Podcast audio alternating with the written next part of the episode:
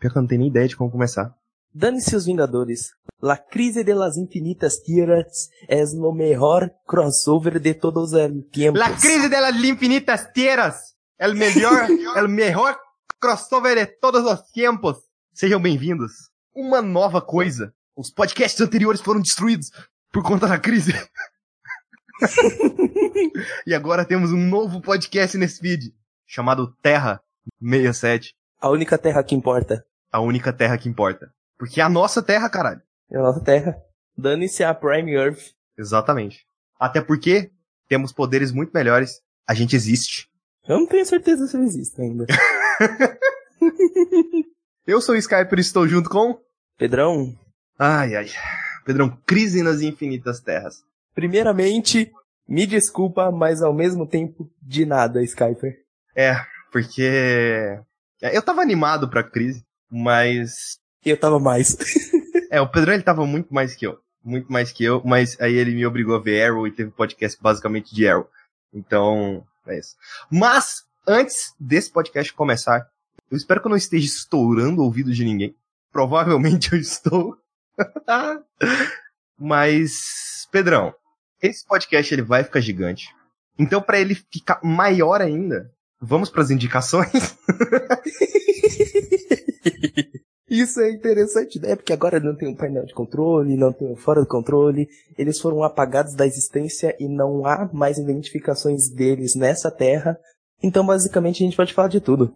Exatamente, assim como a crise apagou tudo que existia antes, mas todos os episódios estão disponíveis na internet para você assistir. O Fora do Controle e o painel de controle também, os podcasts anteriores estão disponíveis na internet para você escutar. Exatamente como um resquício da realidade anterior, porque os Paragons ficaram olhando assim e pensaram, hum, a gente vai deixar um resquício dessa merda. É.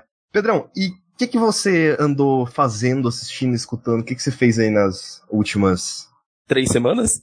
Semanas, meses, anos. O que, que você fez aí? Que faz muito tempo que a gente não gravou alguma coisa de indicação.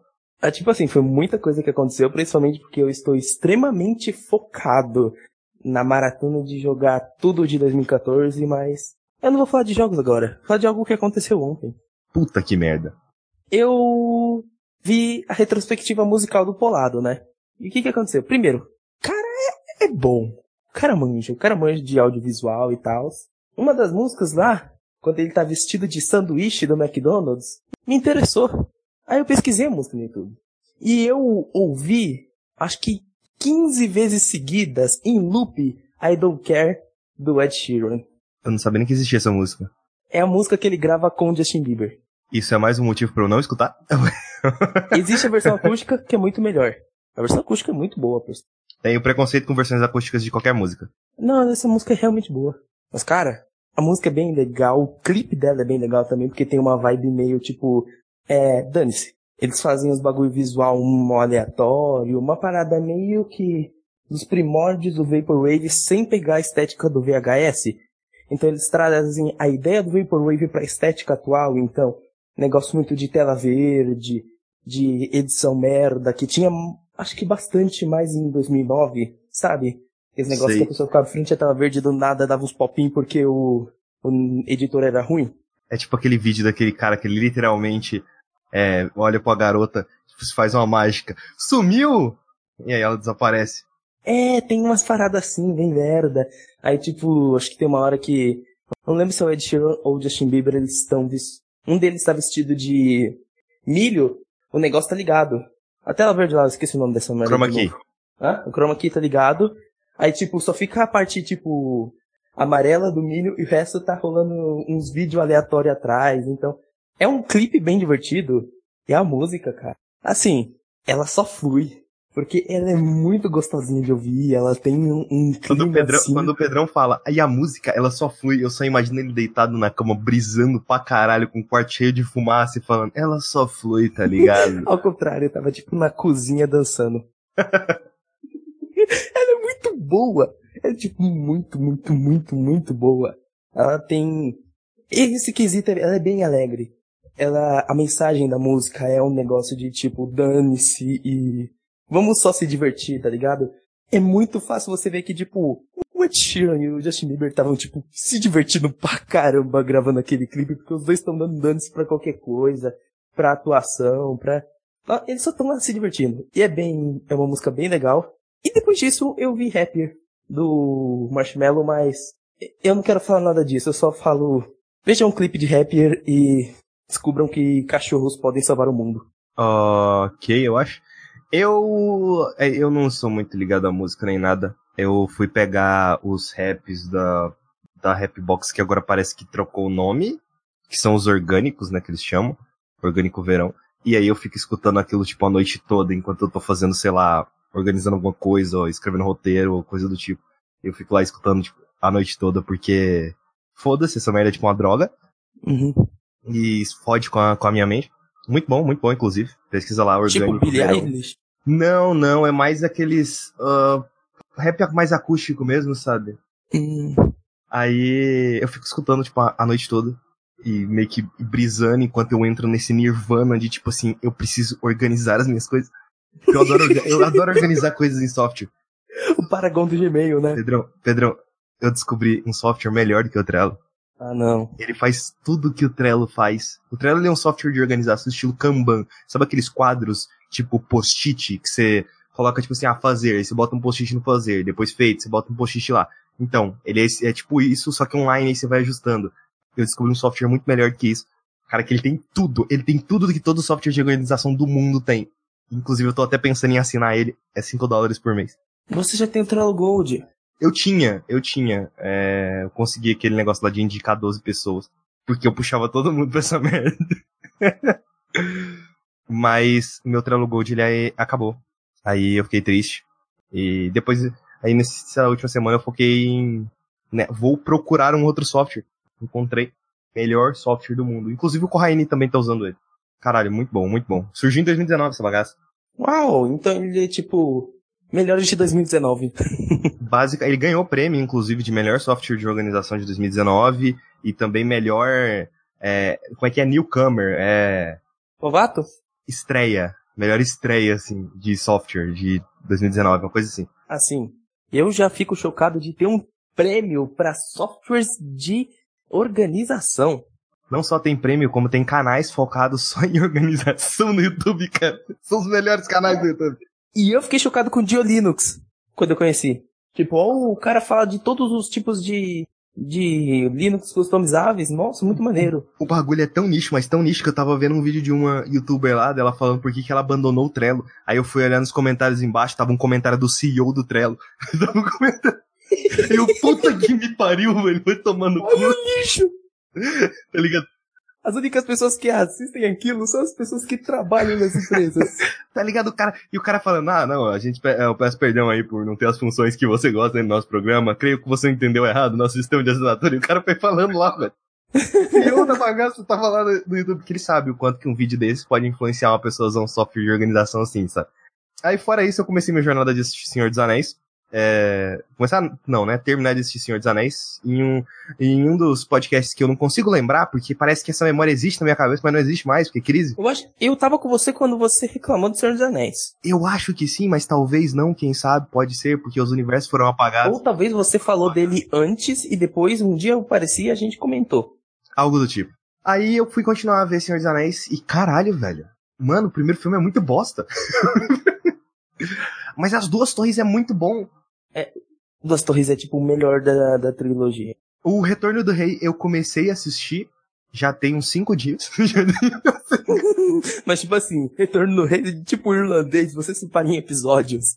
Aí eu descobri o ClickUp, né, a ferramenta lá de organização, aí meio que eu parei assim de assistir. Aí eu parei em 1 hora e 46 minutos, ainda tem um filme, dois filmes pra eu ver, porque o filme tem 4 horas e 23 minutos pra ser estendido. Tava muito bom, tava muito bom, eu só parei porque tipo, ah, eu tinha outras coisas pra fazer, aí eu acabei indo fazer outras coisas, eu fui fazer o roteiro do, do podcast da crise e tal, por aí vai. Também comecei, é, eu não sei se vou fazer vídeo detalhando minha opinião sobre é, os dois filmes, porque o primeiro eu não vou rever nem fudendo, mas e eu também comecei a ver Dragon Ball, cara. Por causa do Kakarot, eu falei, ah, vai, vou dar uma chance pra Dragon Ball. Eu sou uma pessoa que assistiu dois episódios de Dragon Ballzinho, mas eu li todos os mangás do Dragon Ballzinho. Mano, tem muita calcinha, né, velho? Tem muita calcinha. É muita menção a calcinha. Calcinha toda hora. Calcinha é tipo uma das principais coisas da, daquele anime. É, é tipo a moeda daquele país. Não, em determinado momento, é, literalmente eles falam, ah, não, eu sei um jeito de tirar esse cara de dentro da água, joga uma calcinha por uma vara de pescar. Aí eu pensei, ah, eu não vou botar isso no, nas minhas anotações não, né, pra eu fazer um vídeo depois. Porque não deve ser importante, e é, mais pra frente você descobre que, ah, ela, o cara se transforma em calcinha e fala pra ela usar ele, porque, porque a calcinha dela tava molhada. Então, consequentemente, mano, é muita calcinha, velho. É muita calcinha mesmo. O, o, o, não tem um bagulho, não lembro se é o General. Acho que é o General Blue. Você já chegou na Red Ribbon? Não, não. Tô no Pilaf, velho. Ainda tô no Pilaf. Pilaf é muito engraçado, mas ele enjoa rápido. É muito desenho antigo, sabe? Aqueles desenhos de perna longa e tal. Tem muito essa vibe. Eu confesso que eu rachava o bico lendo mangá com, com as partes do Pilaf, mas uma hora que eu enjoei. Eu tô demorando mais tempo do que o normal pra ver, porque eu tô vendo e anotando, tô anotando tudo que me interessa no episódio pra depois fazer um vídeo, tipo eu fiz do, da série Outsider lá. O long comunista, né?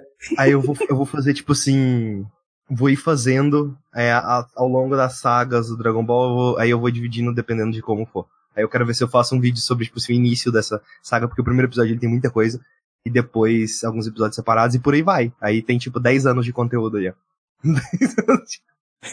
Pronto, meu canal vai virar um canal do Dragon Ball. Tem muita gente que sobrevive de One Piece assim. Verdade. One Piece tá sendo. Re... Não, cara, isso é impressionante. O estúdio de dublagem que pegou o One Piece pra Netflix vai ter emprego pro resto da vida. Por quê? Porque os caras vão dublar o One Piece inteiro. Porque o One Piece vai entrar na Netflix com uma nova dublagem. Eles vão arrancar aquela dublagem antiga e vão pegar uma nova. Hum, puta que pariu. Emprego pro resto da eternidade. Verdade. Eu e várias outras, outras coisas aí que eu fiz durante esse meio tempo. Eu ainda tô vendo um jeito de organizar bem essas coisas para produzir conteúdo sobre tudo. Só quando você vê muita coisa é muito complicado produzir conteúdo sobre tudo. Por exemplo, eu joguei o Dragon Ball Z Kakarot. Ele é bom, mas. Ele também é mediano. Assim, ele é um jogo. Digamos que a. Qual o nome da empresa? La CyberConnect 2 tinha um orçamento tal para fazer um jogo. Um jogo linear. Aí eles decidiram, vamos fazer um jogo mundo aberto. É esse o jogo. É isso, sabe? Me falaram bem que, tipo, as partes da história são incríveis, muito bem feitas. As partes do mundo aberto são, tipo, muito merda. Eu gosto de andar por aquele mundo, que eu acho que eu nunca vi um, um jogo com a gameplay de voar melhor do que aquela, mas não tem nada.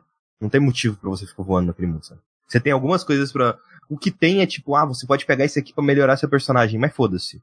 Até então, eu não sei como funcionaria se eu tivesse feito isso, mas eu sofri na luta do Vegeta, velho. Mano, Goku vs Vegeta, quando o Vegeta pega o, Kai, o Kaioken. Eu, nossa, mas eu sofri demais naquela luta. E aquela luta é uma luta muito difícil. Eu não sei se se eu tivesse é, explorado pelo mundo e tal, eu não sei se teria sido tão desafiadora quanto foi. Mas no geral, eu, eu gostei do que eu vi. Aí eu falei, velho, eu vou parar de jogar isso aqui. Eu joguei 6 horas do jogo. Eu vou parar de jogar isso aqui pra ir fazer outras coisas. Tipo viver. Não, tipo assistir Dragon Ball. Ai, ai. Que é, consequentemente é muito melhor do que viver. Eu também joguei a DLC do Picnic Panic. Eu achei ela muito boa. Eu achei ela. Cara, assim. A, a DLC ela não adiciona nada de novo.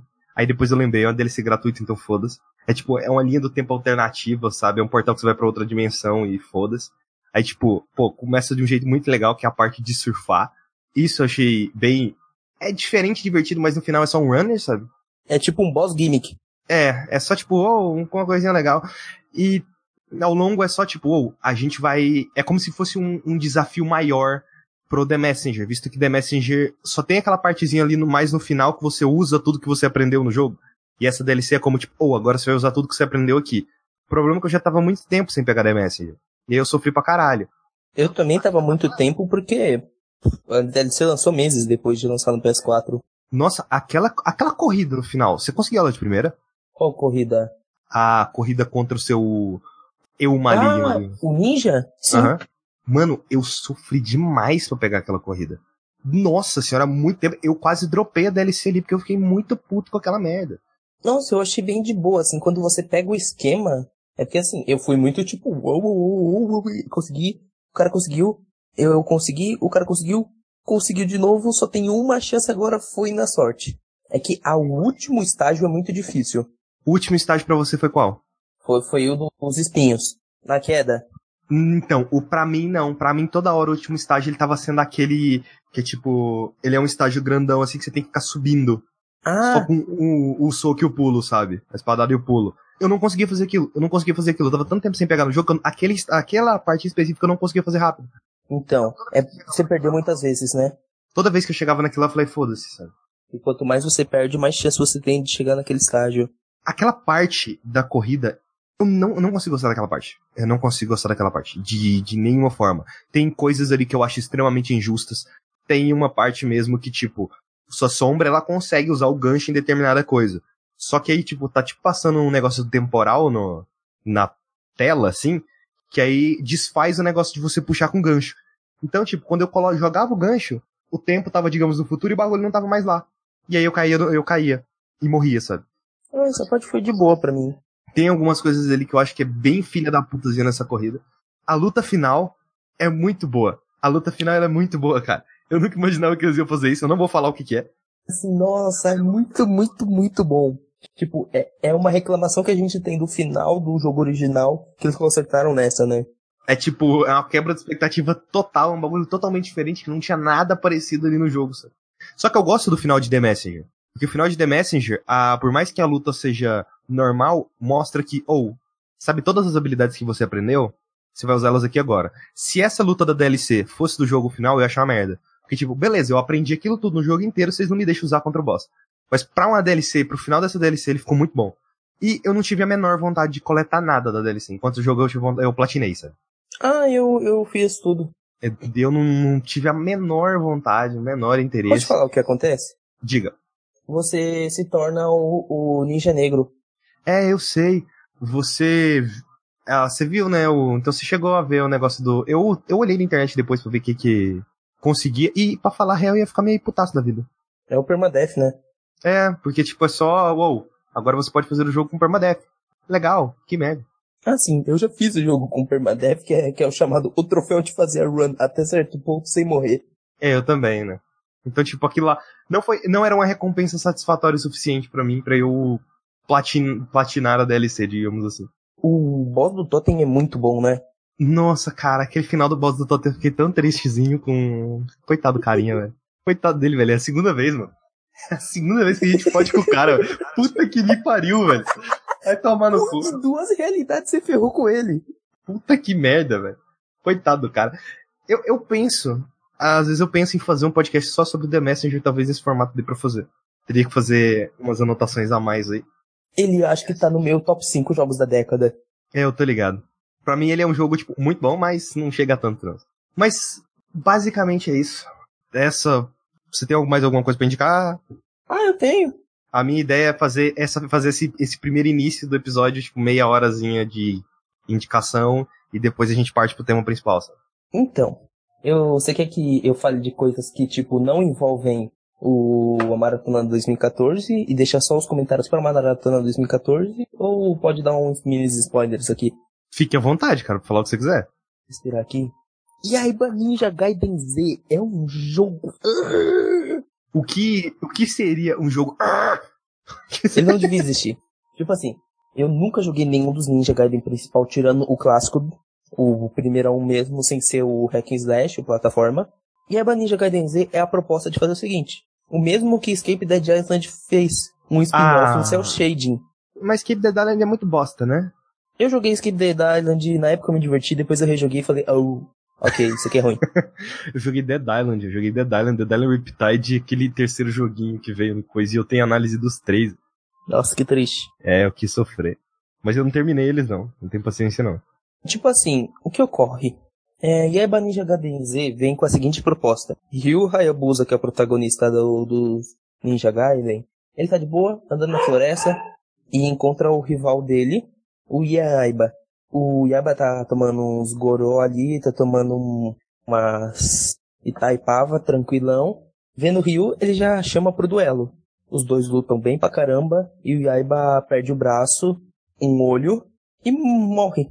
Só que o que acontece? Uma empresa super rica que criou um soro capaz de transformar pessoas em zumbi revive o Yaiba com, com implantes cibernéticos. E, e mandam E essa empresa Yaiba é chamada Black Watch. pra... Queria. Aí basicamente o jogo é uma caçada num- numa cidade que tá infestada de zumbis, você tem que caçar o Ryu, dar uma surra nele e impedir que ele que ele destrua aquele soro. Só que o Yaiba é um personagem muito mais. Lembrando que é o Ryu Hayabusa, né? Quanto mais eu jogo, eu quero que o Ryu dê um couro nele. Porque, tipo assim, você tá lá no apocalipse zumbi. Legal.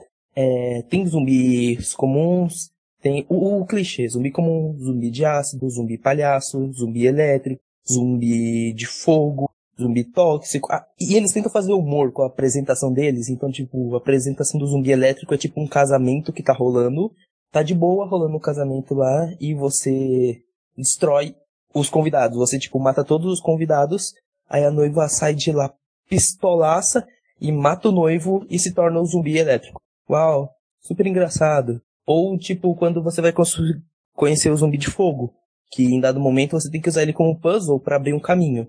Aí o que, que você faz? Você pega o zumbi de fogo, taca um negócio lá para explodir, e depois você pega um outro zumbi que abriu aquele caminho, joga dentro do, de um caminhão e ele vai dirigindo, ele pega uma rampa e existe uma loja de calcinhas no, no meio do caminho. E tipo, Caralho, em cima da loja de calcinhas, tem tipo duas pernas femininas usando uma meia calça.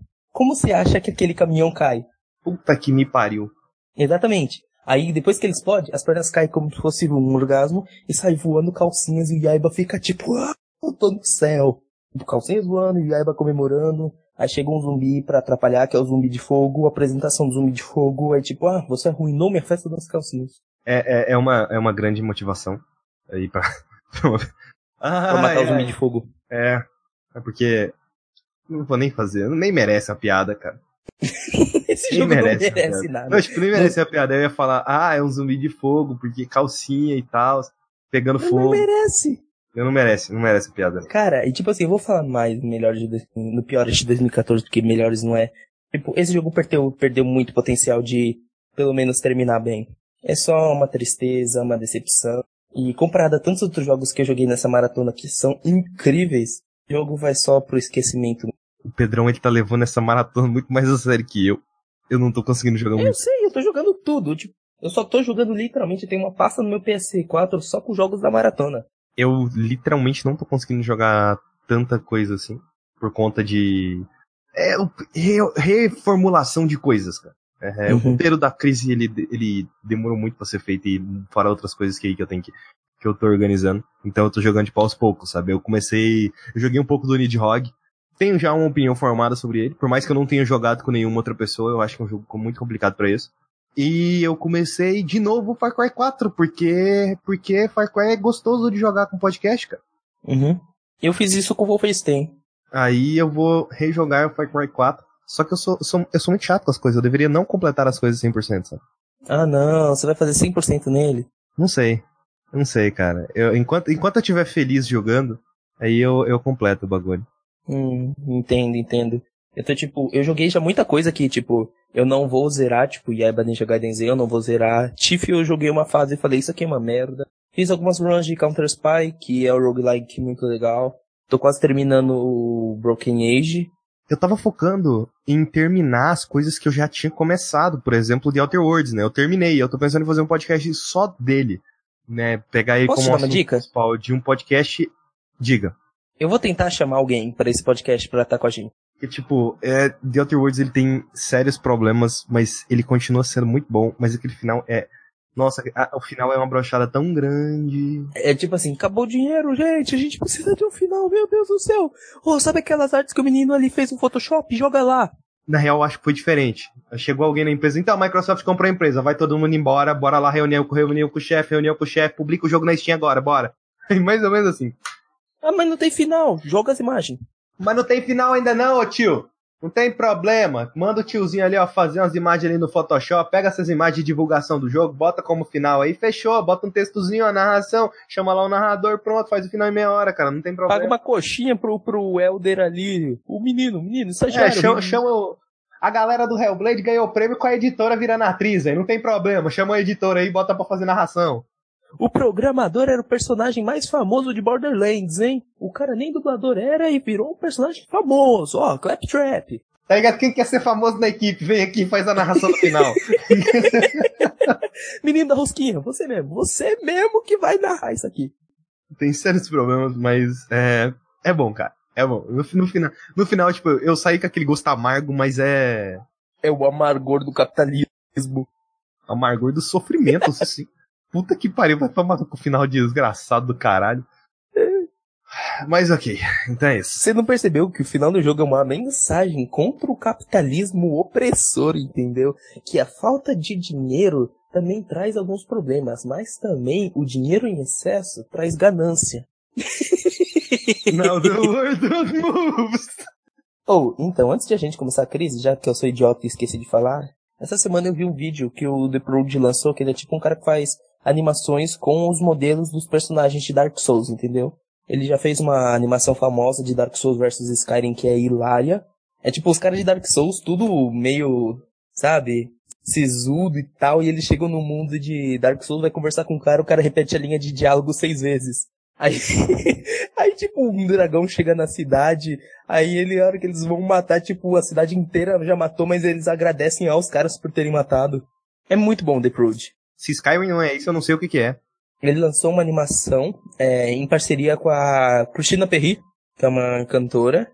Eles fizeram um clipe pra, pra uma música dela que já tinha saído, só que com a animação do Dark Souls. E cara, quem jogou Dark Souls 1, aquele bagulho é tão emocionante, a música parece que foi feita para Dark Souls, chegando no ponto que acho que eu não vi ninguém que jogou Dark Souls e viu aquele vídeo que não chorou pra caraca. Eu. Eu joguei Dark Souls e não vi o vídeo. É que é o seguinte, aquele vídeo é muito para quem, tipo, cara, eu joguei a série Souls inteira, eu sei como é o sofrimento, e tipo, Dark Souls é muito aquela coisa. Todo mundo sabe que a lore, principalmente de Dark Souls 1 e de Dark Souls 3, é, são paralelos à depressão. Caralho, puta que pariu! Que plot twist, eu nunca vi ninguém falar disso.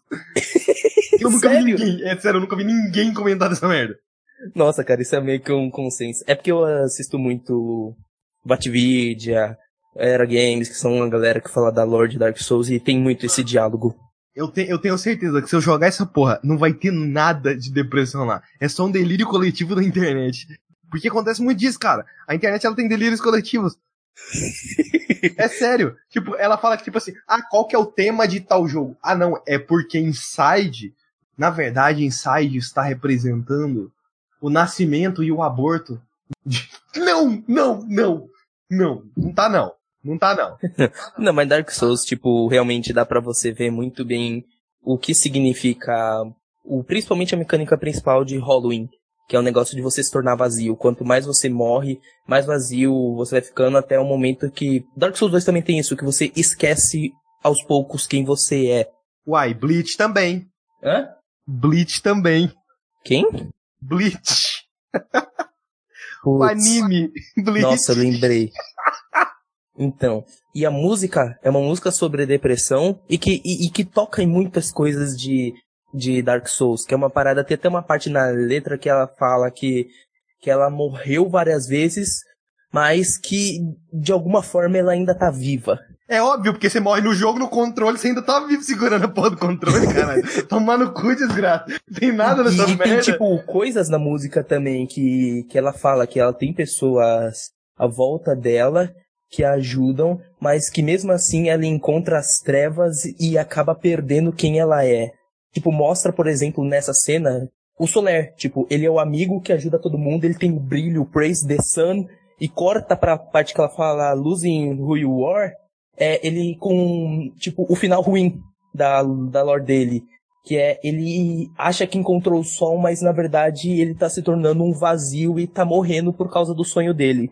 Então, cara, é muito bonito, é até difícil de falar desse vídeo, porque é uma parada que se você tem uma conexão muito forte com Dark Souls e fez todas as lore, quando você vê o vídeo, o The Prude animando uma versão alternativa em que você consegue salvar todo mundo ali que tá sofrendo, é muito bonito. E no final, tipo, aparece o Vatvidia, tipo, não aparece, mas tipo, ele narrando uma frase falando que todo mundo em Dark Souls enfrentou a mesma coisa, de certa forma. É, entrou naquele mundo que é mágico e melancólico, que todo mundo ali teve o mesmo objetivo, mas jornadas diferentes, e que mesmo assim, não importando o desafio, eles enfrentaram tudo com garra e a cada problema que podia destruir eles acabou se tornando mais forte. Aí ele fala aquela, aquela frase que dá o nome ao vídeo que e por causa de tudo isso, Dark Souls não é mais só o jogo, é a comunidade. Por isso que nós somos Dark Souls, sabe? Nós somos as almas. E é tipo, volta o refrão e é, nossa, é muito bonito. Assistam We Are The Souls, é lindo demais. Nós somos Dark Souls. The Surge é Dark Souls. Hollow Knight é Dark Souls. Bloodborne é Dark Souls. Sekiro é Dark Souls. We Are The Souls. We Are The Souls. Existe um Souls-like em cada um de nós. Mas é, tipo, é muito bom. De verdade, tipo assim, para você pode não causar muito impacto, porque, tipo, você foi até o tutorial e foi esmagado em Dark Souls. eu passei três horas no tutorial porque eu não, eu não troquei a minha espada. mas, tipo, pra quem acompanhou todo, não todos os jogos, mas pelo menos o Dark Souls 1 com a afinco, cara, vai se emocionar muito ali. É uma parada, tipo, uau. E é impressionante que, tipo, o The Prude conseguiu literalmente chamar a Cristina Perry, que é uma cantora famosa, para poder cantar uma versão para ele, pro vídeo. E, tipo, ele, esse vídeo já tinha sido feito antes, só que foi derrubado por strike. E o cara conversou com o maestro e com a Cristina Perry e ela cantou uma versão com uma entonação que só tem para aquele vídeo. E como diria o pessoal lá do grupo do Telegram, inclusive link no post ou na descrição, ou em qualquer lugar que você estiver vendo isso aqui, tem o link do grupo no Telegram. É, o Pedrão gosta de conceitos. Não, mas aquele vídeo não é um conceito, ele é belo. Ele é belo. Ele é muito bonito, de verdade. Ele é muito. A edição dele é perfeita. Tipo, cada coisa que acontece no vídeo acontece com na música. Então, tipo, é sincronizadinho, bem feito, é muito legal. Pedrão, o monitor está chamando. Tá na hora da gente ir. Oh, não. In the beginning there was only one. A single black infinitude. Then the infinitude found release. And finally the darkness broke, filling it with life.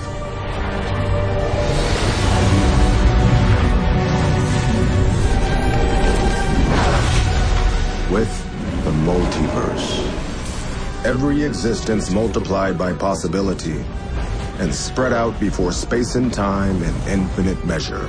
Civilizations rose and fell and rose again across reality's grasping expanse. Life, a precious gift persevering in the face of every obstacle until finally the age of heroes was born. Chaos, the constant enemy of life kept at bay by champions from across the multiverse.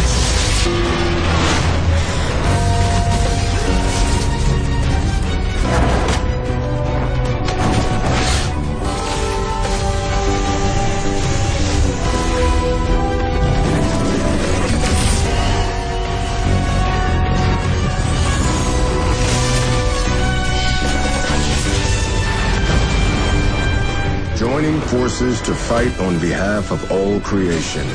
They found each other just in time. Because now the entire multiverse is about to come under attack. There is a malevolent force at work, one driven by a singular goal. I hope you're watching, big guy. The destruction of all there is.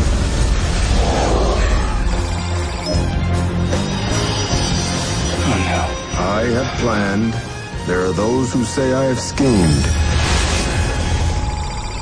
But the time for preparation is past. The crisis is now upon us all. Holy crimson skies of death!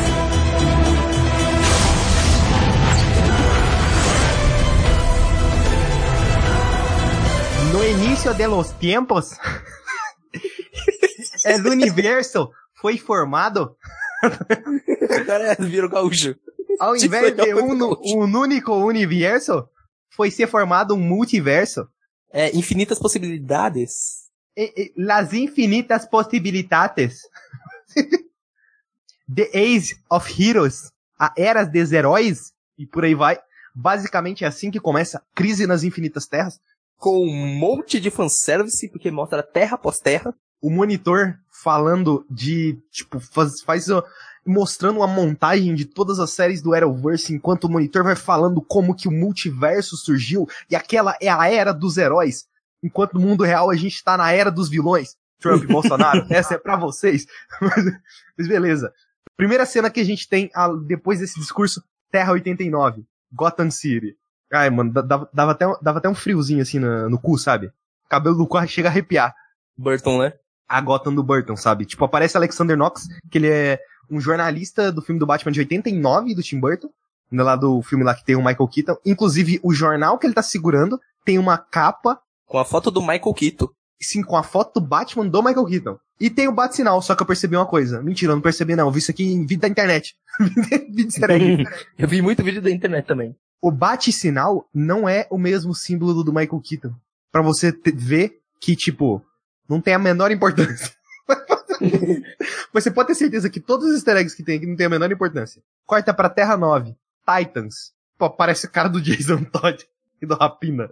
E do Rapina, tipo, oh meu Deus, está tudo acabando. Oh meu Deus, tipo, eles olhando para algum lugar aleatório, cortaram alguma cena. olhando, tipo, pra onda de antimatéria consumindo a terra deles. Pegaram alguma cena deletada, sabe, de Titan.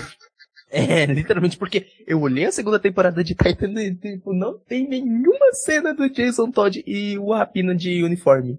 E de, na, na, primeira, na primeira eu acho que tem, cara. Na primeira eu acho que tem. Eles estão olhando pro lugar aleatório. Não, não tem não. O, o Rapina não, não, não trabalha, não faz nada com, junto com o Jason Todd. Ele só conhece o Jason Todd no final da primeira temporada. No começo da segunda temporada. Não, mas se eu não me engano, são duas cenas diferentes. Mostra o Jason Todd e depois mostra o Rapina, não, entendeu? Não, não. Não é mostrando o Jason Todd e o Rapina. Na minha cabeça, o Jason Todd e o Rapina juntos olhando. Pedrão, o que importa é que não importa.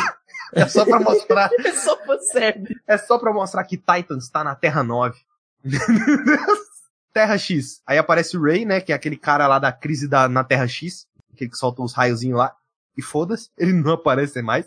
Literalmente todas essas pessoas que a gente tá falando aqui, eles não aparecem mais em nada da crise. Terra 66. Gotham City. Mano, aparece o Burt Ward, velho. É o Robin da série de 66. Holy Crimson Skies of Death. Burt Ward é muito legal. Pra caralho. E aí mostra que meio que todas. Cara, o foda é tipo, pô, se o Adam West estivesse vivo, ele estaria ali, sabe? Verdade. Pedrão. Oi. Depois dessa introdução, corta pra Terra 38. Você sabe por que a Terra 38 chama Terra 38? Causa do Superman, que a primeira quadrinha foi em 1938? Exatamente. Olha aí a CW, os fãs estão em sintonia. assim como nós estamos depois que o antimonitor tentou arrasar o meu Wi-Fi com sua onda de antimatéria. Exatamente. Corta para uma cena mostrando o Will Wheaton, aquele cara lá que fez cenas de Star Trek. Will Wheaton, ele tá fazendo, atuando lá como um cara aleatório, que ele disse que é aquele cara meio doidão, sabe, que fala que o mundo vai acabar. Busquem conhecimento! É, eu fui pesquisar, tipo, por que que ele tá lá, sabe? Que relação que ele tem com a DC? Aí eu descobri que ele dublou alguns personagens da DC no passado, algumas animações da DC. Mais um easter egg, curiosidade, né? Ele segura uma placa igualzinha a diz, uma placa que aparece em Superman 2. Tá escrito é, Prepare to Meet the Doom, daí com tipo THY, aí The End of the World is Nigh, Nigh, né? Nigh. Acho que é Nigh, Nigh, sei lá, sei lá. N-I-G-H. Aí ele, ele é atacado por um dragão, como claramente acontece normalmente em Supergirl.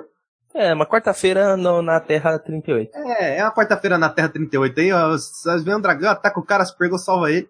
O dragão chama Spike e aí o dragão vira um lagarto. E eu fiquei tipo, that's right. The crise começou. Isso crise... é a crise das infinitas tierras. A crise veio com dragões. Lembrando que quando eu vi, eu não sabia nada da Crise das Infinitas Terras, só que era um reboot. O anti-largator. O anti-largator. Anti Aí tudo começa a tremer. Então, tipo, tudo começa a tremer.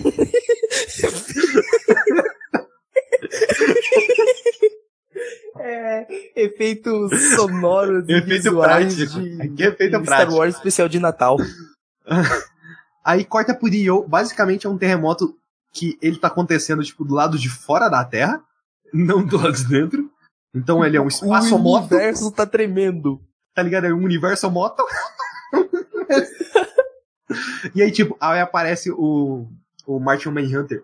We have a major crisis on our hands. Traduzindo aí pro português. Nós temos uma crise grande nas nossas mãos. Nós temos a crise de um major nas nossas mãos.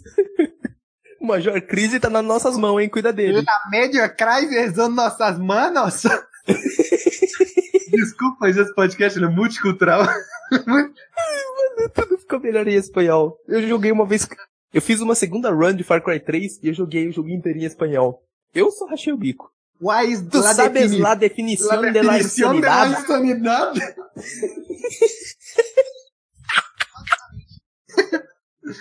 Basicamente, uma energia ela tá se aproximando da Terra de uma forma muito rápida e ela vai chegar em um dia. E essa onda de energia ela tá indo direto para Argo, que é a cidade onde tá a Lois. O Super ela vai passar em Argo primeiro antes de chegar na Terra. Corta para Argo, tá a Lois. Aí a Lois falando no discurso. Eu não gosto muito dessa Lois, porque tudo que ela fala é muito caricato. A Lois é tipo a Iris. É, Percebemos que as esposas dos heróis são todas caricatas. E aí, tipo, aquele que enfrentou o apocalipse, prendeu o General Zod, lidou com Lex Luthor, agora encontra sua maior dificuldade, trocar uma fralda. É muito bom, vai. É muito bom. É, é tipo bom, uma coisa muito épica pra. Ah, moleque. É bom, eu já vi pessoas que, tipo assim, velho, eu não consigo ver série da CW, porque toda hora eles viram pra tela e falam alguma coisa, sabe? Something else, someone else. o Someone Else nessa crise em Something Else foi lindo. Nossa, é muito, é muito complicado, sabe? Porque realmente tem esse tipo de coisa. Entendo pessoas que não gostam. É, é aguentar a última temporada de Arrow, cada episódio, os caras falavam a palavra Crisis um milhão de vezes. É. E aí, tipo, o Clark naquele lugar ele não tem poderes, porque o Argo foi criado num sun, sun, num sun vermelho, numa. Tipo, uma galáxia que tem um sol vermelho, né? Um Red Sun. E eles recebem uma mensagem da Supergirl, o mais impressionante. A internet da Supergirl, ela consegue mandar o bagulho pra, lá pra puta que pariu. Tá vendo como é canônico? O antimonitor também tentou consumir o Wi-Fi dela. Mas a internet de Argo não presta. É tipo assim, a internet da Supergirl tem 200 megas, tá ligado? Ela manda a- o holograma dela pra fora da Terra e a internet da, de Argo é tipo, ah, é só 5 megas, então tá recebendo aquele holograma tudo cortado, ninguém entende porra Sabe o que, nenhuma. que é? É que a onda de antimatéria já tinha pegado nos servidores deles. Pegou no servidor da Oi, tá ligado? O servidor da Oi de Argo, tá ligado? Aí só tem lá o cara com, com o chapeuzinho amarelo correndo. O técnico correndo tá ligado? no Uno de firma. É, ele ele firma assim, aí ele para na frente da casa do Superman, reseta o cabo que volta. E aí, foda-se, não voltou, a internet caiu mesmo, e aí do nada o céu começa a ficar vermelho, uma massa de energia está vindo em direção a Argo. Super e a Lois, aí tem uma cena muito icônica, né, que é tipo assim, eles colocam o Jonathan em uma cápsula e mandam eles pra Terra, do mesmo jeito que o pai dele fez em Krypton lá, mandando coisa, do mesmo jeito que nos quadrinhos isso acontece com o filho do Lex Luthor. Aí beleza, corta pro Dio e a Supergirl vendo lá no, no painel de controle. Olhando a Deus podcast. Argo sendo destruído, sabe? Argo foi destruído junto com o podcast. E Argo se foi. Aí beleza, corta pra Lian New, o Oliver discursando lá com a Mia. Essa ilha me ensinou a sobreviver. Me transformou em someone else. Something better! Something better, é verdade. E aí, tipo, Ele muda o discurso. aham. aí aparece o céu vermelho. Lá e lá aparece The crisis has begun. La crise le começou! La crise de las infinitas tierras has começado en este momento. E aí, tipo, corta pra Central City e o Barry correndo. O Barry tá correndo como se fosse aquela. Tá ligado aquela cena do pica-pau? Tipo, tem aquele urso que ele tá correndo pra todos os lados e ele não sabe pra onde ele vai. tá ligado? Ele corre em círculos. O Barry tá do mesmo jeito, cara. Ele tá correndo pra tentar entender o que, que tá acontecendo. A internet dele também deixou de funcionar. Ele não consegue falar com a Iris, não consegue falar com ninguém. Ele tentou entrar no, no Trending Topics do Twitter e falar: céu vermelho é culpa da maconha? É, não, é porque o rock leva as drogas, que leva ao aborto, que leva ao satanismo. Isso tudo leva ao Else. E aí, tipo, a Layla aparece e fala: The crisis has begun! O que, que Foi em inglês com sotaque espanhol. Corta para Terra 1, Gotham City. Batwoman atacando os caras lá com máscara de coelho. Aí a Layla aparece. Yo no so mexendo Crise delas infinitas terras. que foi esse início? Tu tá falando o quê, né? Russo. Robótica novas quebradas. e aí, tipo, a Batgirl, a Batgirl, é, eu não posso. Eu não posso ir, eu preciso cuidar disso aqui antes. E aí a, a Harbinger, foda-se, você vem. Você não tem livre-arbítrio, não. Livre-arbítrio de coerrola. E sabe o que é legal? A partir daquele momento, a identidade secreta da, da Kate vai pro saco.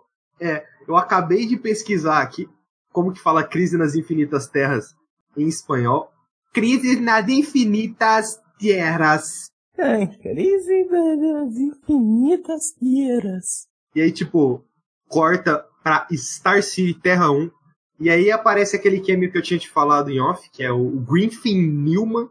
Ele é o cara que faz o Arthur na série The Tick, que é uma série de super-herói da, da, da Amazon. Não tem nada a ver com a porra do universo, é só, tipo, o cara só, tá, só apareceu ali com um cameo. Mostra o Ray, é, o Ray Palmer e a Sarah Lance bebendo. E aí, tipo, a Layla aparece. E aí ela fala, então, vocês têm que vir comigo porque crises vebesconietes cris quisemos de leate. Isso é russo. isso, é, isso é russo. Isso é russo, caralho. Sabe o que é legal dessa cena? E tipo assim, ela dá um paralelo completo de tipo, a volta no tempo de Flash, uma coisinha, dá uma merda enorme. Enquanto tipo, eles estão fazendo jogo de trivia, ele dá a resposta, putz, mudamos a linha do tempo de novo, que droga. It's just another change of the timeline. É, é. Outra quarta-feira na linha do tempo. Terra 38, Dio, Layla aparece com os heróis, entre eles, Lois e Clark. A Batwoman, ela tá putaça da vida, ela dá um soco na cara da Layla, velho. Que soco mais bem dado, velho aleatório pra caralho. Tá, eu tava quase capturando aquele filho da puta. e, e foda-se. Tipo assim, aquele filho da mãe ele foi obliterado depois, né? Não, tipo, aí, aí a, su, a Supergirl, Batwoman, eu, é, eu, eu confio nessas pessoas com a minha vida. Aí a Kate, tudo bem, vou revelar minha identidade secreta. aí aparece é, o Oliver, a filha dele, Lois, Clark, Batwoman, Supergirl. Flash não aparece nessa parte ainda. E aí, beleza, eles começam a conversar, existe uma onda de antimatéria que tá varrendo o universo, e eles precisam. Fazer um plano que não vai funcionar. É. Porque, assim, eles precisam parar antes de chegar nesse universo, caso contrário, vai varrer todas as terras da realidade, porque esse universo seria, tipo, primordial, uma coisa assim, um bagulho meio doido. Aí o Brainy, que é. Eu não sei nem quem é Brainy, mas foda-se, tá lá Brainy. É o Brainiac. Ele vai rastrear. É o Brainiac do Supergirl, né? Uhum. E aí ele vai rastrear a onda de a, tipo, tanta onda de antimatéria, se ela tá vindo, como que ela tá vindo, e também vai rastrear onde está a cápsula do filho do Superman. E aí nessa hora do nada surge uma Quantum Tower, que aí depois explica tipo, ah, as, as Quantum Towers são colocadas em, em Key Earths, né, em terras-chave, que elas são tipo a última linha de defesa contra um anti-monitor. Key Earths, Keyblade, Kingdom Hearts Confirmed and Crimson Infinite Earths. No Muraverso aí. no Tochi no Kiki. Isso é japonês pra 15 das infinitas terras. A gente tá se divertindo muito mais do que deveria com isso. Uma galera vai para proteger a torre do anti-monitor, porque ela precisa ser protegida se ela for destruída, tipo, já era. E um outro pessoal vão, tipo, é o Brain, ele localiza a cápsula do Jonathan. Ela entrou em um buraco de minhoca, ela foi parar no ano de 2046 na Terra 16 em Star City. Sabe o que é legal? Diga. É porque, assim, aquela terra é uma referência a um acontecimento de Legends of Tomorrow, que aí fica um ponto de contenda se aquela, tipo, aquela terra, se ela é um eco do tempo do que, de uma realidade paralela do que as lendas impediram, que é basicamente a Star City do futuro, onde o Oliver do, do Cavaleiro das Trevas acontece. Sim, é, e supostamente é aquela terra lá mesmo sabe? Que as lendas elas já tiveram lá, a coisa, a Sarah fala que as lendas já tiveram lá. Aí, tipo, o Clark ele dá a louca e fala que quer ir atrás do filho dele, o Oliver fala, velho, precisamos de você porque você é o Superman que não aparece como Superman. Sempre. Porque foda-se, a Supergirl na verdade é o Superman desse universo. Pau no seu cu. Você não é importante, mas a gente precisa de você por algum motivo. Você voa e solta laser pelos olhos. Já é motivo suficiente pra gente precisar de você. A Lois a Sarah e o Brain, eles vão para lá, aí, tipo, corta pra um pronunciamento da presidente ordenando uma evacuação do planeta. Eu, eu acho que evacuação do planeta não é tão fácil assim. Assim, eu acho que não é algo que o presidente dos Estados Unidos faria, né? Eu acho que, tipo, comissão da ONU faria. Chega o Trump assim, evacua todo mundo menos o México. Não, mas eles explicam isso. É porque o presidente, eles conseguiram entrar em contato com o presidente, os presidentes meio que se informaram pelo zap das presidências ali. o grupo do Telegram dos presidentes. Pessoal, manda, manda o áudio lá. É, então, pessoal, quero mandar um áudio de três minutos, mas o mundo tá acabando, tá? Evacuação planetária agora. Aí todo mundo fez esse pronunciamento. Mas é basicamente isso, eles realmente. Aí, tipo, o Kim Jong-un manda aquele sticker no Telegram. Oh shit, here we go again. Aí o, o Brainy descobre a localização exata de Jon- Jonathan. Uh, vai, a Alex vai até a Lina para ajudar a construir um teletransportador para evacuar as pessoas. Aí tem o Superman e a Supergirl, eles se martirizando, porque, nossa, o Super, eu não sei se eu tenho mais esperança. Aí a Supergirl, eu tenho esperança. Yeah! Mostra o Oliver passando o manto pra Mia. Aí aparece o Barry e o Oliver vai falar com o Barry. Tipo, é quando o, o Barry conta do jornal pro Oliver. Ele nunca tinha falado do jornal. O que é uma babaquice. É uma babaquice. É que nem o Oliver não fala do sacrifício pro Barry. E aí o Barry fala, tipo, velho, eu vou, eu vou falecer nessa crise. Tipo, convenção de alcoólicos anônimos, tá ligado? Tipo, ah, cara, eu vou morrer nessa crise. Ele, jura, eu também! O Oliver, é o quê? Ô seu filho da puta! Parece aqui, desgraça! Vem aqui, porra! Aí ele. Aí, aí ele. aí ele é. Tra...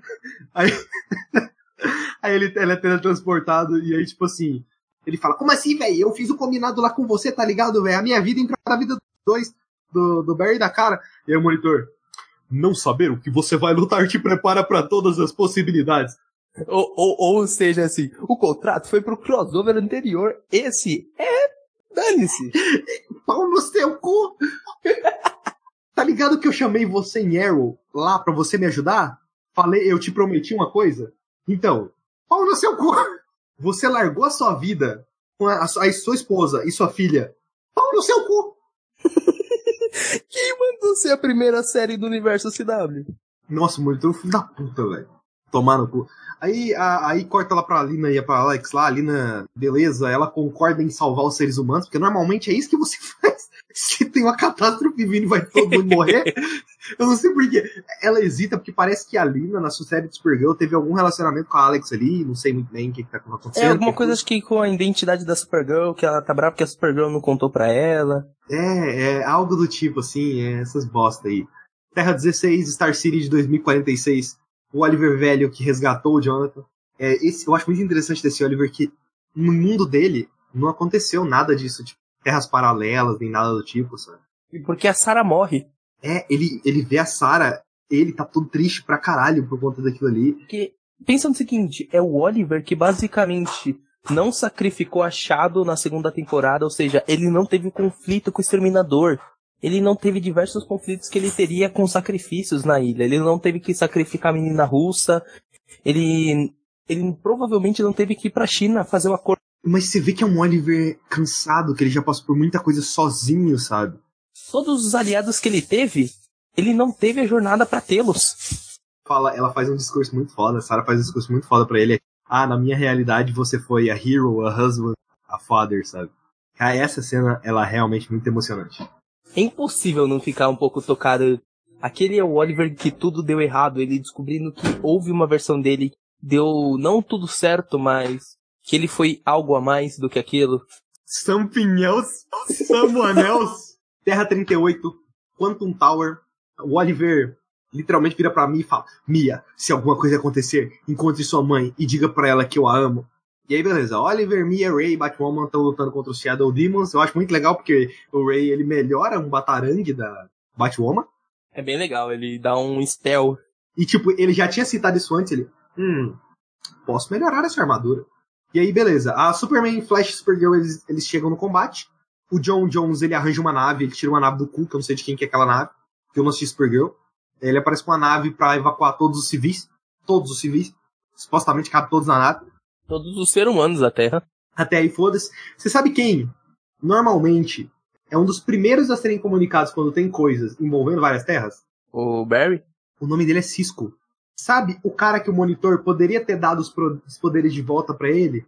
Sabe o cara que poderia ter aberto, tipo, 20 milhões de portais ao redor do mundo? se ele recebesse um boost de energia do, do monitor pra evacuar todo mundo.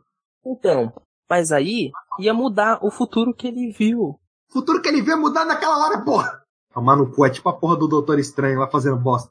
O monitor queria fazer tudo pra não mudar o futuro que ele preveu. E é engraçado que, tipo, no mesmo episódio, o futuro que ele preveu vai pro saco. A Lina e a Alex, elas trabalham juntas, elas fazem o transportador lá e evacua todo mundo, consegue, beleza. Não evacua todo mundo, na real, evacua, tipo, de cinco... Depois eles falam esse número, eu anotei aqui em algum lugar. Terra 38, volta pra Quantum Tower, a torre, ela meio que começa a falhar. Cara e o Clark, eles vão até o telhado, enquanto o resto eles seguram, o, dão uma segurada ali nos Shadow Demons. Aí a Supergirl e o Superman, eles começam a carregar a torre com raio laser, porque a torre meio que é carregada pela luz do sol, algo do tipo. Meio bizarro. E aí, tipo, o Super cai, e logo depois a Supergirl cai. E aí eu fiquei me perguntando, peraí, ela é mais forte que ele? E a resposta é sim. E a resposta realmente é sim. Aí, é, nas minhas pesquisas, eu descobri que a, que a cara, quando ela foi mandada para outra Terra, a nave dela ficou anos rodando ao redor de uma estrela amarela antes dela cair na Terra. Consequentemente, ela absorveu essa energia, o que tornou ela mais forte do que o Superman. Você fez a voz de intelectual presunçoso. Foi exatamente esse o objetivo. Não é o mesmo caso da série, eles nunca citaram isso na série, mas podemos supor que esse elemento existe, visto que a cara é mais forte do que o Superman, e nela chega na Terra depois que o Superman já tá Superman. Aí o Superman cai, depois a, a cara cai, o Barry pega ela nos braços e diz eu te amo, mentira. Ah, sim, seria um baita plot twist. O Barry pega a cara assim, o Barry beija a cara e do nada o Barry cai e morre. Acabou! Ai. Acabou. Flash Vanished and Crisis. Flash, tá ligado? Flash Wars, Star Flash. No teste o pessoal aparece, e aí todo mundo lutando contra o Shadow Demons, é uma cena bem primeiro Vingadores, sabe? Que a câmera vai rodando em volta da galera lutando.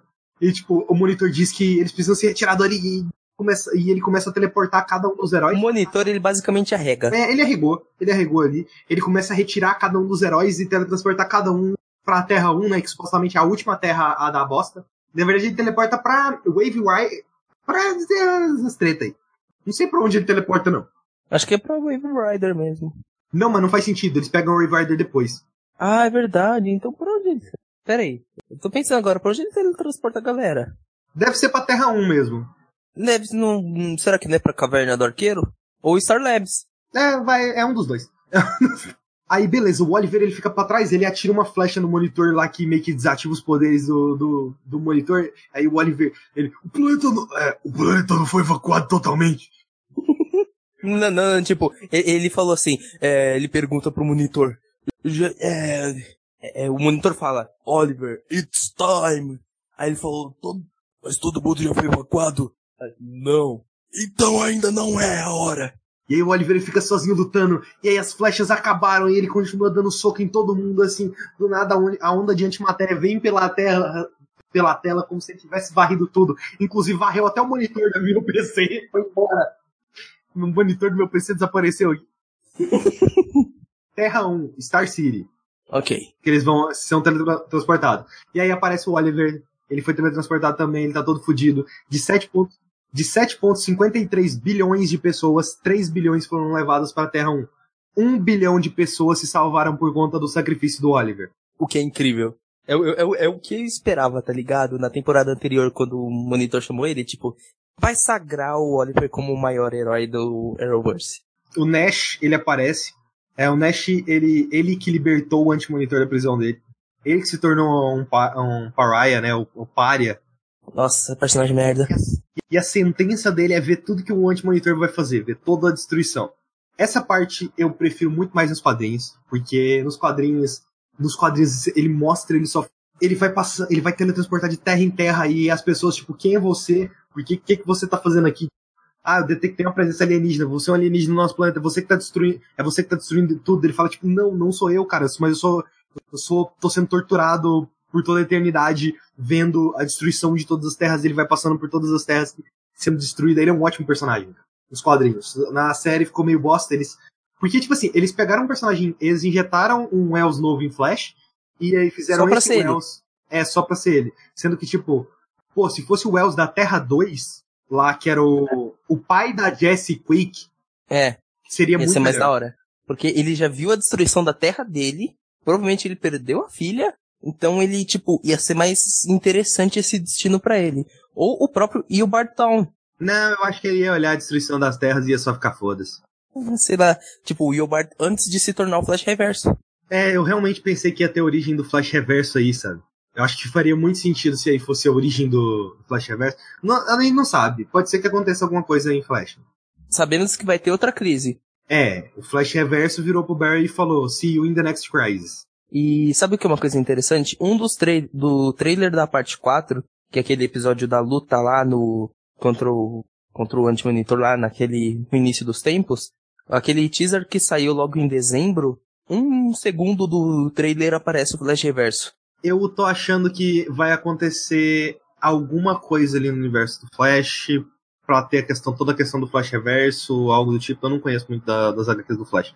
Mas aí, beleza. Pode Ah, ter um, um negócio de, tipo, algum episódio mostrar, tipo, ele passando por todos os momentos da, da crise e ele viu tudo. E ele tava orquestrando algum plano lá pra alterar. É, ele tava, tipo, fora do tempo, né? Fora do tempo e espaço, até porque a força de aceleração a gente descobre depois que ela independe da existência do universo.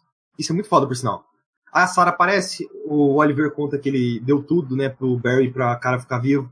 E fala pra Mia encontrar tanta Felicity quanto William e dizer pra eles quanto Oliver amou eles e o Oliver morreu. Tipo, o maior herói daquele universo, o herói que começou tudo, ele morre ali. Nesse momento, o Pedrão deveria estar muito triste. Eu, eu, eu tô chorandinho. E aí o monitor, não era pra ser desse jeito. Não foi assim que eu previ. Aí, o- aí o, o Pariah, tudo o que existe e tudo que já existiu está condenado. É muito bom porque ele acerta o chute. E acabou. e acabou, e acabou o episódio ali. Esse episódio é uma adaptação das três primeiras edições da Crise nos Quadrinhos.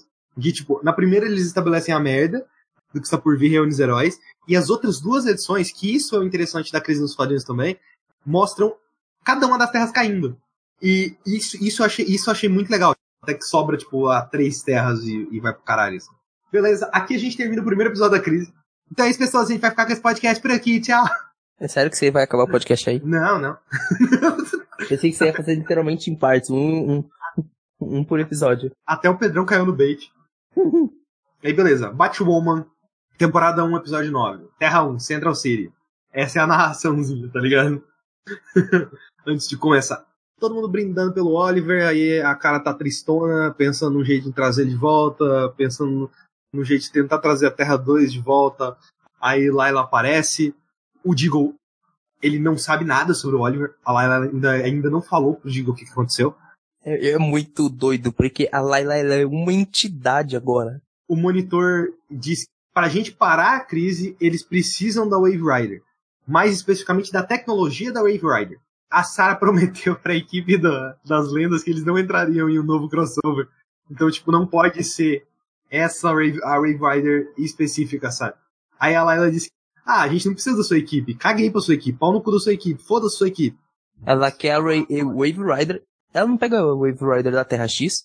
Na verdade, não é a Terra X. Eles partem lá pra pegar outro universo e eles vão pra Terra 74, onde o Leonard, ele é uma inteligência artificial da nave. E a Gideon. Os Legends da Terra 74, eles se aposentaram. A Layla chega lá, aparece o Mickey, né, pergunta pra ela se ela quer ser torrada ou congelada. e a Layla fala assim, véi, pra onde a gente vai tem muita cerveja, bora? Ele, bora. Eu adoro o Mickey. Ele é um ótimo personagem. Ele tem, é um homem de motivação simples. Terra 1, Wave Rider já, todo mundo Wave Rider. O monitor começa a fazer um discurso. Então, nó- nós temos uma importância. o filho. A primeira vez que rolou, eu rachei o bico. A segunda eu fiquei bravo. Já tava em É, eu fiquei tipo assim, velho, não precisava, sabe? Não precisava. É muito Marvelzinha, sabe? Tipo, as terras já acabaram de ir pro caralho, todo mundo deveria estar triste. Mas assim, eu acho muito interessante que a, a Lois passa pro Super, o Super passa pra Supergirl, a Supergirl passa pra Batwoman, Batwoman. Não, não, não, não quero essa criança. Passa pro Mickey, tipo assim, e a Lois fala, vaza daqui, você não é principal na crise, sai. E o Mickey desaparece durante todo o episódio, então a gente sabe, ah, o Jonathan, ah, Jonathan e Mickey lá, foda-se, é isso aí. Ele tá dando pornografia pra criança. E ele tá lendo pornografia pra criança. Mickey é um ótimo personagem. Ai, ai, véi. E aí, beleza. Aí o monitor explica os Paragons, os seres de pura determinação que podem derrotar o anti-monitor. Aí o monitor diz que ele não sabia disso. Ele descobriu ao ler o, The Book of Destiny. Aí o Flash, como assim, caralho? O livro foi pro saco. A gente destruiu na Terra X, mano. Na crise da Terra X, puta que pariu, você trouxe essa merda de volta, vai desgraça. E aí, tipo, a Layla vê o livro e ela começa. Er, er, er, er, dá, dá uns bugados. Eu 404. O monitor, após o Oliver morrer, ele disse que voltou e recuperou o livro, que tá totalmente a salvo na nave. E a Supergirl questiona se teria como recriar a Terra 38 com o livro. E a Mia também chega, a Mia nem tava lá, não sabia nem o que, que tava acontecendo, ela brota no lugar e fala, tem como trazer meu pai de volta? Aí falam, tem, então bora. Assim, é, é aí acabou a crise. See you in the next crisis. Monitor, gostaria que tivesse como, mas deu merda. Não era pra ele morrer desse jeito aí, não, velho. Eu tô velho, eu tô fraco, enquanto o monitor tá ficando fortinho, velho. Eu tô ficando mais fraco. Ele tá tomando whey protein, ele tá se cuidando da academia, enquanto eu tô o quê? Eu tô tomando cerveja e assistindo Supernatural. Eu não tenho dinheiro, velho, pra, pra, pra ir pra, pra, pra pagar a academia, mano. Eu não tenho carro, eu não tenho teto, mas se ficar comigo é porque gosta do meu lepo-lepo. Do Felipe Neto. e aí ele fala dos Paragons. O Paragon da Esperança. Cara, Supergirl. A Paragon do Destino. Sarah Lance. Sarah Lance é, é, literalmente a definição do Paragon do Destino, aí, cara. Não, é, tanto que o Ray fala, tipo, é, faz sentido, né? Líder da Wave Rider, tempo e tal, uma pessoa que lutou contra a morte já. Deve ter vencido a morte umas 355 mil vezes. Muitas? Paragon, na verdade. Eu, eu achei essa cena meio mal feita. Quando fala a verdade. Porque, tipo assim, ele fala um kryptoniano que perdeu mais do que qualquer pessoa. E mostra o nosso kryptoniano. E mostra o Superman e fala, tipo assim, beleza, eu vou encontrar ele. é tipo assim, ele, ele, esperando, tá falando de mim, tá falando de mim. Então, você vai buscar ele. E aí, tipo assim, o da coragem, The Batch of the Future. Que é quando a Batman pergunta, tipo assim, véi, de onde você tirou esses nomes? E aí é, Felicity, ajudou eu. e é para isso que a Felicity sumiu. Aí tem um bagulho muito interessante aqui. Que ele fala que ela usou o livro The Tomb of the Guardians. Eu fui pesquisar sobre esse livro, porque eu falei, cara, eles não, não é jogada nem nada. Tipo, quem são os Guardians? Quem são os Guardiões? Os Guardiões são os Guardiões da tropa dos Lanterna Verde. Ah, não. Então, talvez esse livro seja The Book of Oa, o livro de Oa. Porque Guardians e tal. Então, tipo, talvez a Felicity tenha lido o livro de Oa. Porque, e, e, não só isso, tem outra tem outra coisa dos Lanterna Verde também. O planeta que vem o Antimonitor, Malthus, é o planeta de origem dos Guardiões. Tem esses pequenos inserts aí, esses inserts aí de tipo, ou, oh, sabe Lanterna Verde? Eu ia falar Senhor dos Anéis. Sabe o Senhor dos Anéis, sabe o Frodo, então.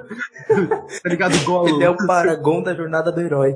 Tem coisa relacionada aí, eu já vi, tá saindo notícias de que provavelmente vai ter alguma coisa de Lanterna Verde no final da temporada de Arrow. E assim, já oficializaram nas séries que o John Deagle em outra terra é um Lanterna Verde. Sim, o que eu tô achando, porque vai ter a série dos Lanternas Verdes da HBO.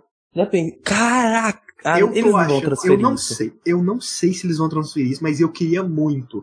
Porque parece que a série dos Lanternas Verdes vão ter dois lanternas. Eu queria muito que fosse o Hal Jordan e o John Deagle juntos na série do Lanterna Verde na HBO. Isso é o que eu mais queria, cara. Isso eu Os queria dois pra caralho. passado militar. Às vezes o Hal Jordan podia ser tipo um piloto que ele conheceu na época de militar dele. Faz sentido, tá ligado? Faz sentido, ah, é, o, o Anel ter escolhido o cara ali pra, por conta da série. Então, eu não sei, mas eu gostaria muito que isso acontecesse. Uhum. Gostaria muito que o Ryan Reynolds Ryan Reynolds fala, amigão, não aguento mais isso não, toma aí, é teu.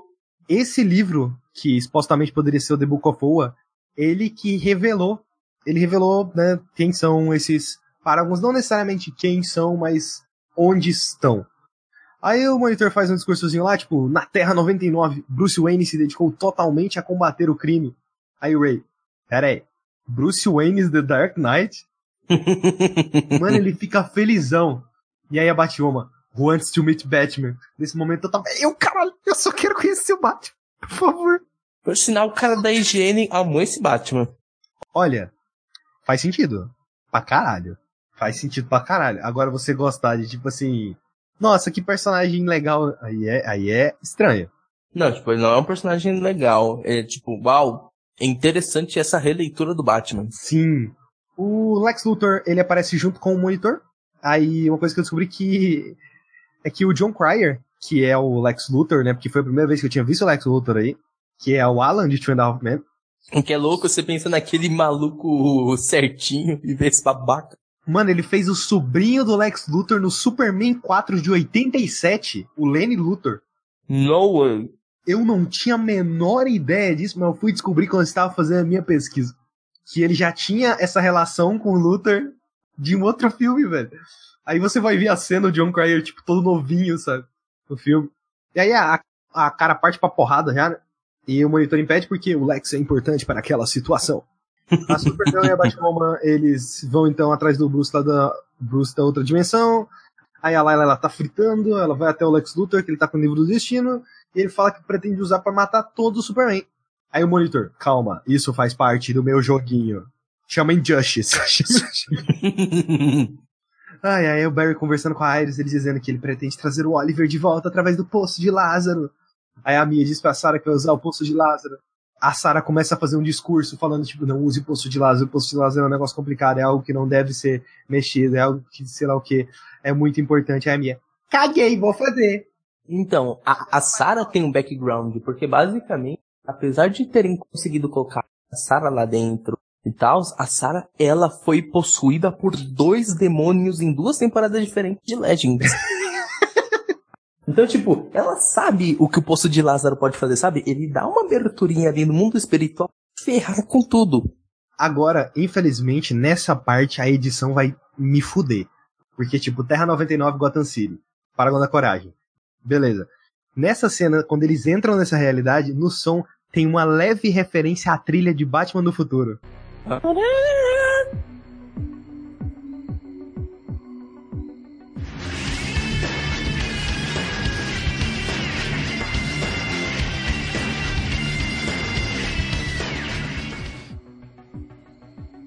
Eu não sei se você chegou a, a reparar isso, mas tem.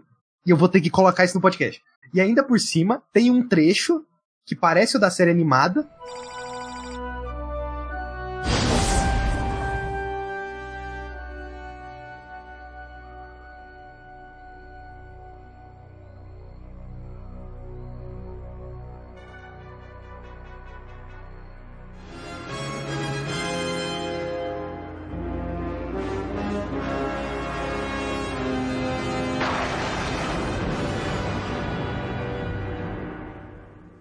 Né, do Batman lá do Tim Burton, que é igualzinho.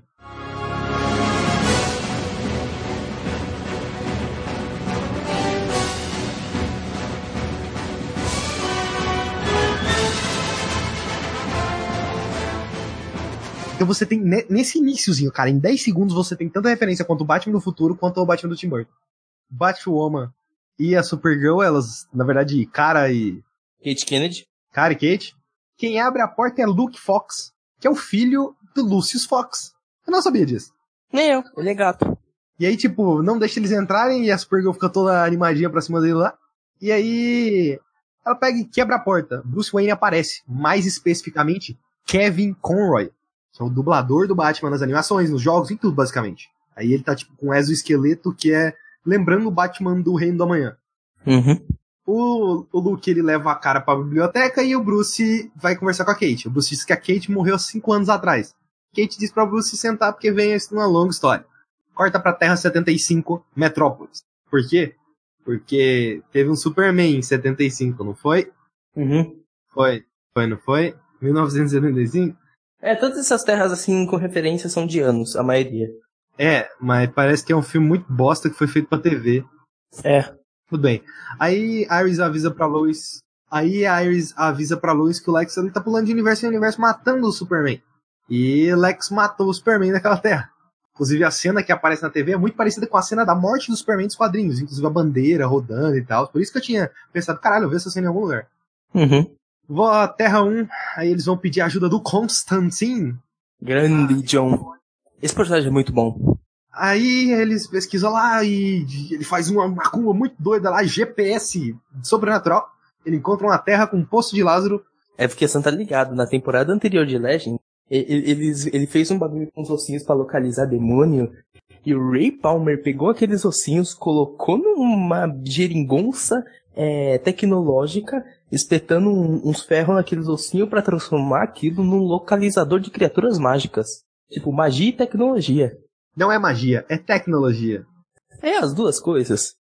Aí a Sarah, ela, ela pede pro Constantine, tipo assim, puxa ele, promete que você vai trazer o Oliver de volta, né? Aí o Constantine, ai, ai, ai, ai. ela promete que você vai trazendo de volta. Aí, Constantino. Tá bom, tá bom, prometo. Terra 167, essa terra ela tem esse número, essa aqui é a Terra de Smallville, ela tem esse número porque foi quando os showrunners nasceram em 1967, os dois showrunners nasceram no mesmo ano. Caramba. Por isso colocaram esse número nessa terra. Tá ligado? Eles nasceram em 1160. É, a- é a Terra em mil- 67, só que com um na frente. Eles nasceram em 1967. Aí é a mesma, inclusive é a mesma fazenda de Smallville tudo. Aí tipo vai o, o Clark, a Lois, a Iris. Aí chega lá, tá o, o, o Tom L. E o Lex Luthor desse mundo ele virou presidente. A Lois tipo fala que o Lex Luthor vai tentar matar ele.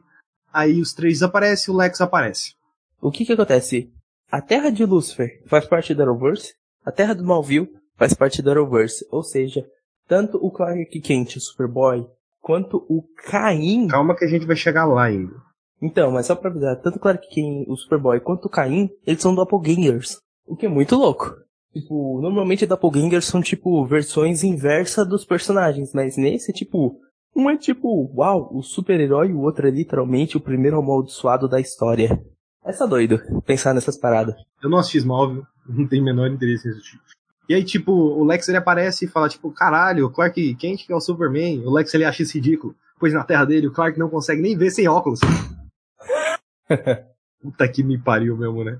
Aí, tipo, o Tom pergunta o que o Lex quer, o Lex diz, eu quero matar todos os Superman. Aí ele puxa a Kryptonita, e, tipo, ele taca a Kryptonita no Tom, o Tom pega a Kryptonita, olha pra Kryptonita, pega e taca ela na puta que pariu.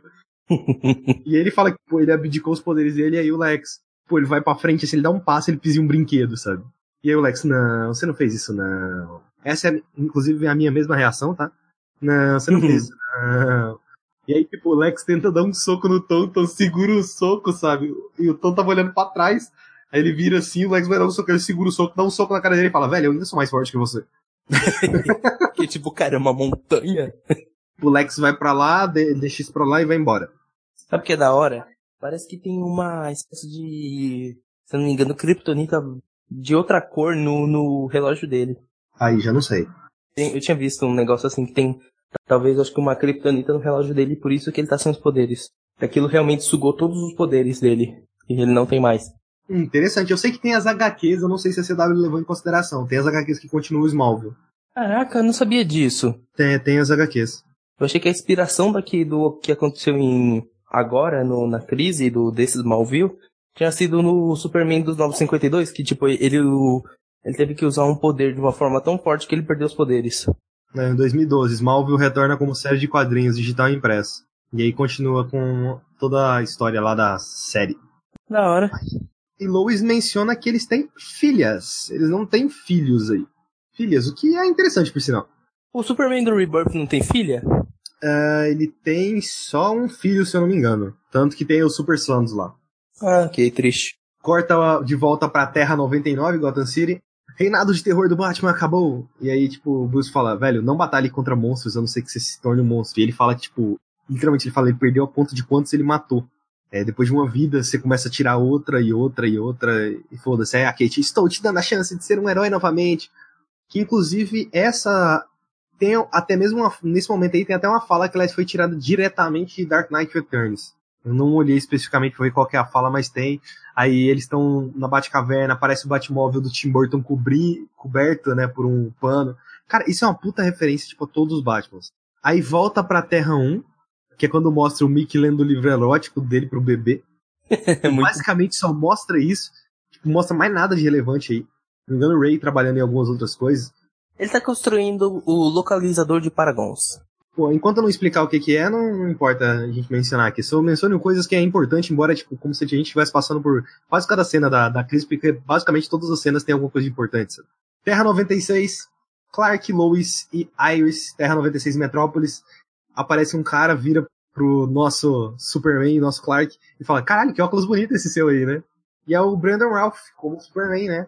É Brandon Ralph, né? Que, que homem. Ele meio que tá com foda-se porque aquela pessoal tá falando, porque ele tem que manter o disfarce. Só que quando eles citam Lex Luthor, ele já começa a prestar atenção e eles vão pra uma salinha reservada.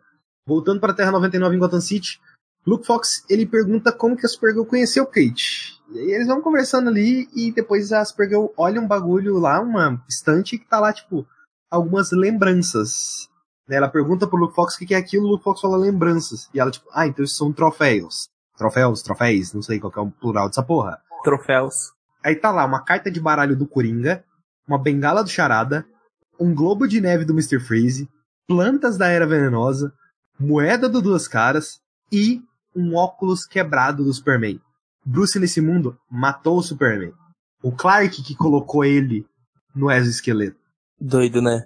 Que é basicamente uma mistura de Reino do Terror, Reino da Manhã e Cavaleiro das Trevas. Reino do Terror? O, tem um HQ né, do, de- do, do Batman. Não sabia não. Faz sentido. Faz sentido, porque esse é o nome de HQ do Batman. Reino do Terror. Voltando pra Terra 96, porque essa porra é desse jeito mesmo, velho. Vai indo, vai voltando, vai indo, vai voltando. Te joga um monte de easter egg na sua cara assim, pau no seu cu e vai pra outra cena. É assim mesmo.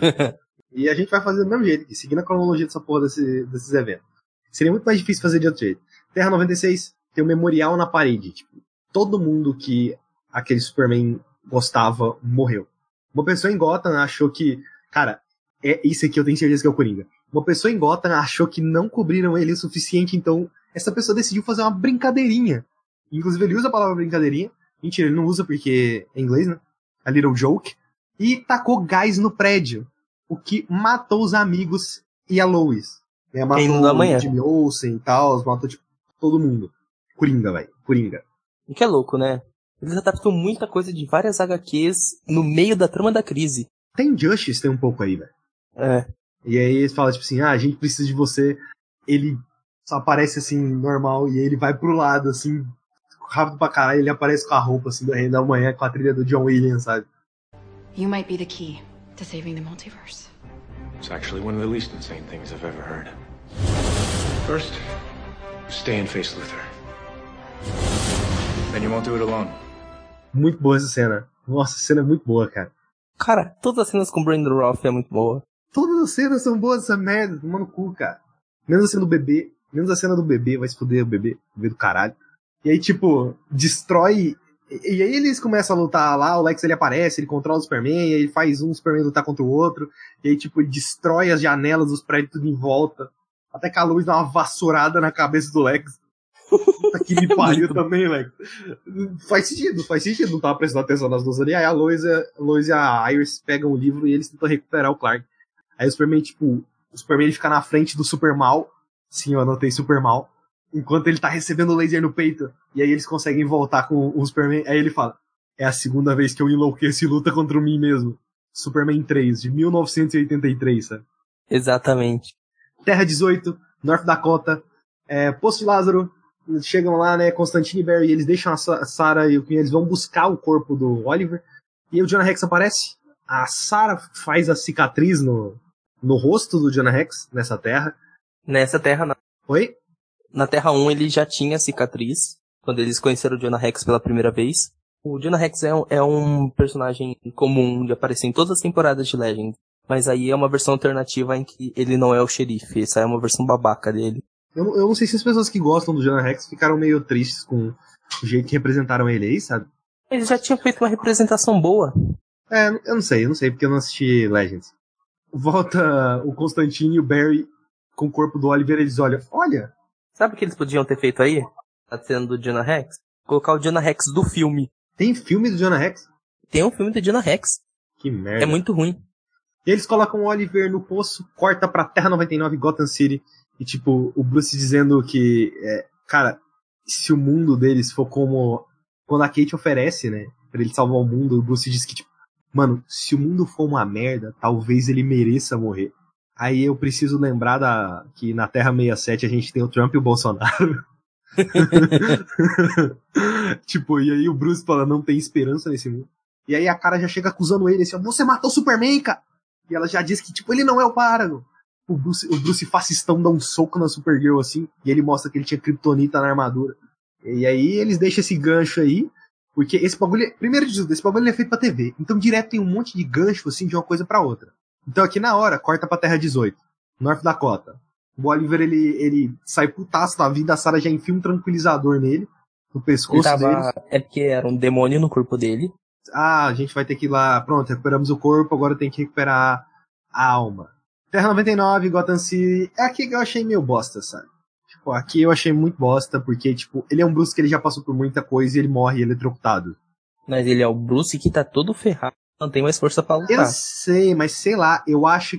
Eu não sei, velho. Eu acho que fazer. Porque eu fico pensando em questão de homenagem, sabe? Até mesmo o ator que eles escolheram, o Kevin Conroy. Será que fazer um Bruce fascista desse jeito foi a melhor escolha mesmo, sabe? Pra mim foi, cara.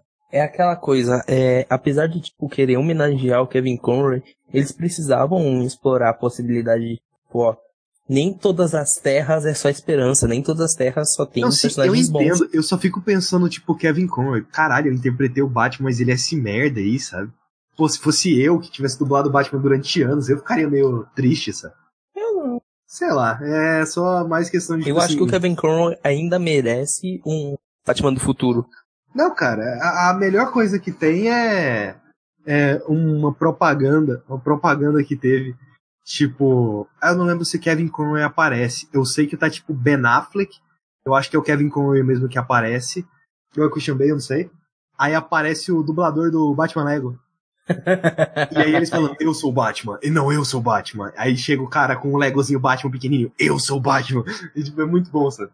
Eu tinha ouvido falar dessa propaganda. É, realmente muito bom. Aí o Bruce ele cai, ele morre e ele fala, tipo, véi, não existe esperança, sabe? Por sinal, podia ter tido uma referência a Batman Lego, né? Seria interessante. Um Legozinho. Será que não tem algum Legozinho do Batman aí? Em algum lugar? Porque em Legends tem referência a Muppets. Tem os Puppets of Tomorrow. Pô, eles voltam pra Terra 1 na Wave Rider. O Lex foi capturado. Estão agora com o Paragon da Verdade, que é o Superman. E a Supergirl chega no recinto. A Supergirl chega no lugar e ela vira pro Ray. Nossa, Ray, como você está fortão. É sério mesmo que a Supergirl tem tesão por qualquer pessoa forte nessa porra desse universo? Todo mundo é sarado, velho. Todo mundo é malhado nessa merda. O Oliver é, o Barry é. O Barry, o Barry é tipo. Ele é um palito, tá ligado? Ele é um palito monstro. Ele é um palito monstro, ele ainda é saradaço, ele é trincadaço pra caralho, sabe? Eu acho que não é, nem, não é nem força da aceleração, é força da trincação, porque puta que pariu. A força do Whey Protein.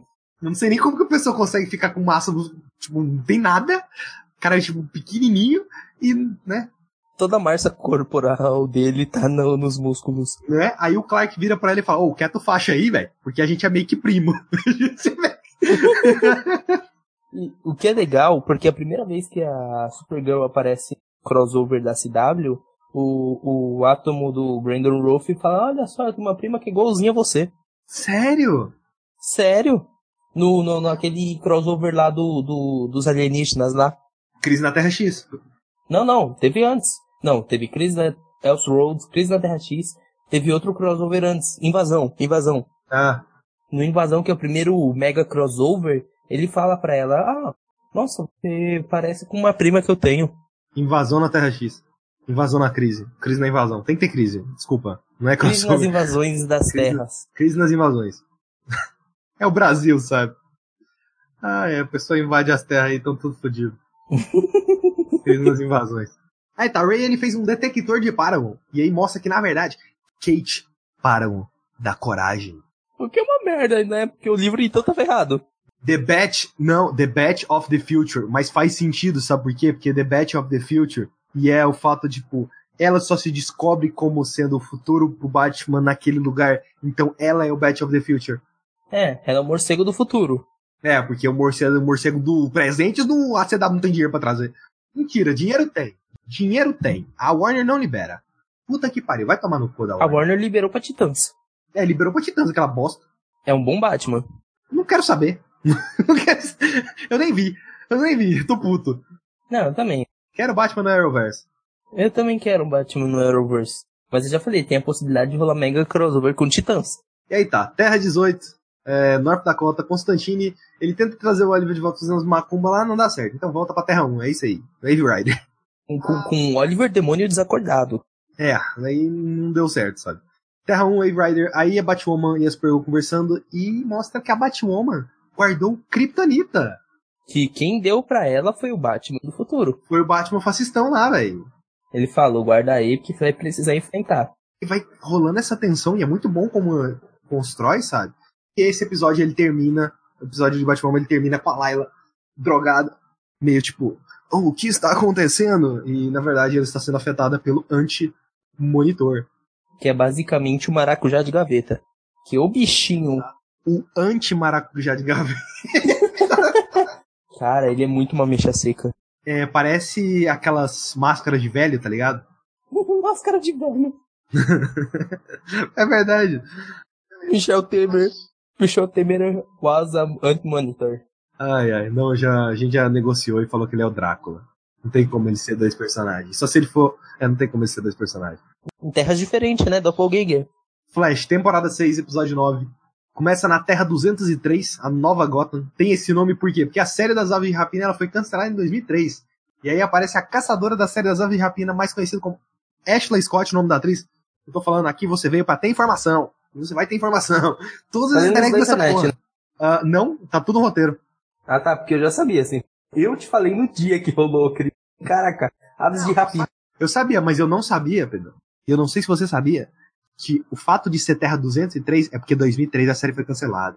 E aí, tipo, ela vê o mundo desintegrar perante aos olhos dela, enquanto, tipo, eu não entendi muito bem essa parte, porque ela fala, tipo, com a Bárbara, com a Oráculo, Faz parte das aves de rapina. ma- mas é, não é a mesma coisa?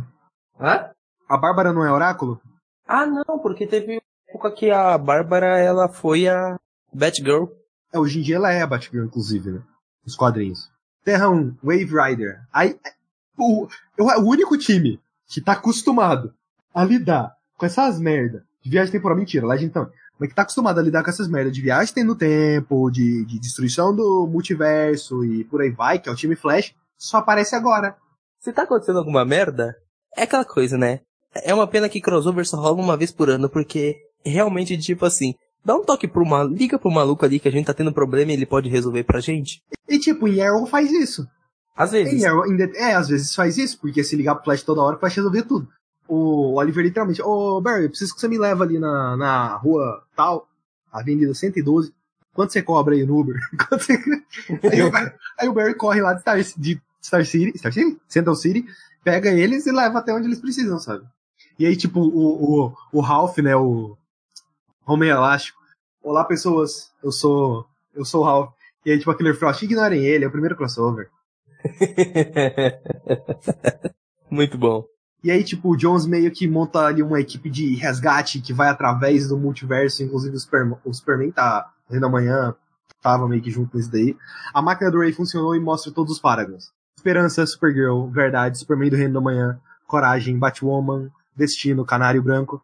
Me recuso a falar Canário Branco de novo. White Canary. ah, Honra, o Martian Manhunter, né, o Caçador de Marte, o John Jones. Muito triste, porque eles meio que deixam ele bem de fora, né? Ele não aparece tanto, né, no crossover. Ele serve pra dar discurso. Ele é ótimo para discurso, inclusive. Amor, Flash. Ai. Que bonitinho. Keep running home to you. O, o Flash, ele é o paragon da merda que acontece na série dele. Porque o maior problema da série do Flash é amor. Verdade, hein? Mas Supergirl também. E humanidade, Ryan Choi. Isso. Cara, eu tô num hype pra ele entrar pra Legends. Chega o Deagle. O Deagle ele chega na nave puto pra caralho. Com razão. Brigando com a Sarah, falando que porra é essa? Vocês não me falaram que a porra do meu melhor amigo tava morto, desgraça. A Layla tá desaparecida, ninguém sabe onde a porra da Layla tá também. Aí o monitor diz que ela pode estar com o anti-monitor. E aí, aí o Cisco ele tenta localizar as ondas de antimatéria nas terras que restaram, porque ninguém tinha pensado em fazer isso antes. É. É por isso que eu falo, tinha que ter chamado o Cisco logo de início. A Brainy, Brainy é minha rola. minha rola chama Brainy, sabe? Ela procura planetas pra capturar. Lembrei da piada do. Ah, eu não lembro. Algum do. Do Death do- Stranding, de ponta Não, a ponta da América. Não, não. Algum dos membros do Ilha falaram. Eu quero viver no mundo cyberpunk, onde a minha rola sai voando e volta no meu cu, tá ligado? ai, ai. E aí, tipo, o Cisco ele tentou localizar ondas de antimatéria nas terras que restaram, procurando a fonte de onde essa energia. tava vindo, e, obviamente que ela tá numa área subterrânea de Central City, que é o lugar da escavação do Nash, onde o Nash estava. A gente comentou disso no último episódio do Fora do Controle. E aí, tipo. Foi o último? Foi, a gente comentou no último. Acho que foi, não sei. Não, foi um antes. Do Universo Arrow. Você pode pesquisar aí no feed Universo Arrow. Ah, foi do Universal? Eu achei que foi o do, da Comic Con. Não, a gente comenta do, do Universo Arrow também, porque no final aparece, né? No final da última temporada de Arrow aparece. Aí o monitor ele aparece pra Cisco e diz: Vibe, preciso voltar. Só agora você me diz isso, filho da puta. É, porque tipo assim, meu plano deu errado, então faz essas paradas aí. Aí ele, ele traz os poderes do Cisco de volta. Mano, o Cisco ele é muito OP, né, velho? Ele é muito OP, cara. Ele pode teletransportar pra qualquer lugar, a qualquer hora, em qualquer realidade, em qualquer dimensão. Ele é muito merda nos quadrinhos. Ele, tipo, nos quadrinhos, ninguém gosta do vibe. E, tipo, o vibe da série. E eu adoro o Cisco. Eu adoro o Cisco. Direto ele faz referência a Marvel. eu acho maravilhoso. Ai, é porque, tipo, o MCU existe dentro do universo do Arrowverse, sabe? É mó humildão, né, a galera do Arrowverse. Tipo, eles sabem. Eu sei que essa parada da Marvel é melhor, mas. Vamos lá, né? A gente se diverte. É, saindo um pouquinho da crise, eu não sei se você viu nos quadrinhos de agora, teve uma nova ameaça lá nos quadrinhos da Marvel que supostamente destruiu alguns universos. Tem uma, uma cena que aparece, ah, na verdade são uma página inteira de um quadrinho aparece assim, é como se fosse o planeta diário de Metrópolis na Marvel, lembrando a Marvel. Aí com meio que aquela bola da, que tem em cima do planeta diário e tal, do planeta. E do nada mostra na cidade, mostra três faixas de luz. Uma é vermelha com os negócios amarelo, tipo Barry. Outra, ela é vermelha com azul, Superman. E a outra, ela é verde, que é o Lanterna Verde. O que é legal também, porque eles canonizaram o também o Superman, acho que a Mulher Maravilha como Sim, como detentores de quem levantou o martelo, sabe? exatamente. Então, tipo, o universo DC é um. tá dentro do universo Marvel e o universo Marvel também dentro do universo DC. E eu acho isso muito foda também, cara. Parou aquela briguinha idiota, né? É, acabou aquela briga idiota. É só tipo assim, velho, eles existem. A gente não vai usar ele porque questão de direitos autorais é muito complicado. Mas eles existem. E eles estão aqui também, e é um, tipo, um puta grande universo, assim, com essas pequenas referências. Eu acho que por conta disso, talvez eles façam um novo crossover no futuro. Igual foi o universo Amálgama. Acho que é Amálgama, não sei. Deve ser. Aí tá, Terra 1, Central City, Ki- Killer Frost e Vibe vão até um local lá, e aí o Flash, ele vai dar uma vasculhada assim, ele vistoria o perímetro. O Pariah aparece, o Pariah, só que ele não se lembra da- de muita coisa. Aí o Vibe vibra nas memórias do Nash contra as merda aí. E aí volta pra Terra 1 na Wave Rider, e aí a Batwoman e a Supergirl, elas questionando o Lex Luthor sobre, tipo, tentar usar o livro pra trazer a Terra de volta, só que o Lex fala que, ah, velho, vocês vão enlouquecer fazendo isso, sabe? Não, é um bagulho muito grande pra fazer, muito complicado, e aí a Supergirl fica naquela, velho, eu preciso fazer isso, preciso fazer isso, a Batwoman, velho, não faz isso, você vai enlouquecer, caralho, não faz isso não, velho. Corta pra Terra 666, Los Angeles. Qual que é a coisa que mais chama atenção nessa Terra, Pedro? O diabo. Nunca. O outdoor de Watchmen. Caralho, o o outdoor Watchmen faz parte do universo. Ou o Watchmen é uma série naquele universo. Se bem que o próprio Watchmen é uma série dentro do universo de Watchmen, né? Muito suspeito. Muito suspeito. Suspeito. E aí vai o Tudo Constantine. culpa do Dr. Manhattan. Aí vai o Constantine, o Deagle e a Mia. Eles vão atrás de Lucifer. Sim, o Lucifer, da série Lucifer. Sabe, o Lucifer entrega um cartão pro Constantine. Constant... É. É assim que ele fala, né? É, ele brinca com, com o sotaque britânico dele, o britânico. Eu não sabia disso, mas nas minhas pesquisas, o realmente o Constantine era chamado de Constantine antes do filme do Keanu Reeves.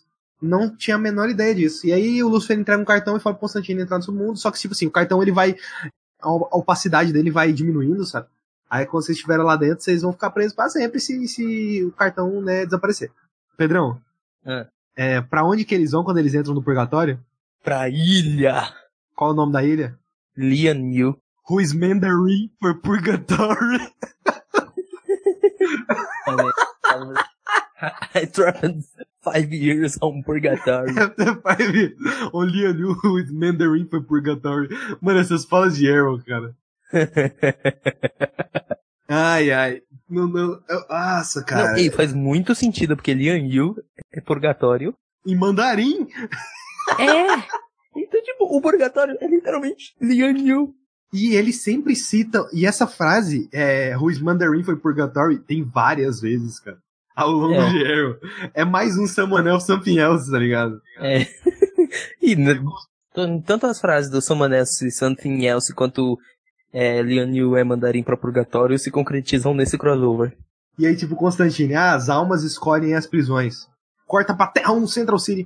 O Cisco ele consegue abrir a porta do lugar porque ele descobre a chave lá que tava na cabeça do, do Nash, do Pariah. Pô, mostra que ali é o nexo entre o universo normal e o universo de antimatéria.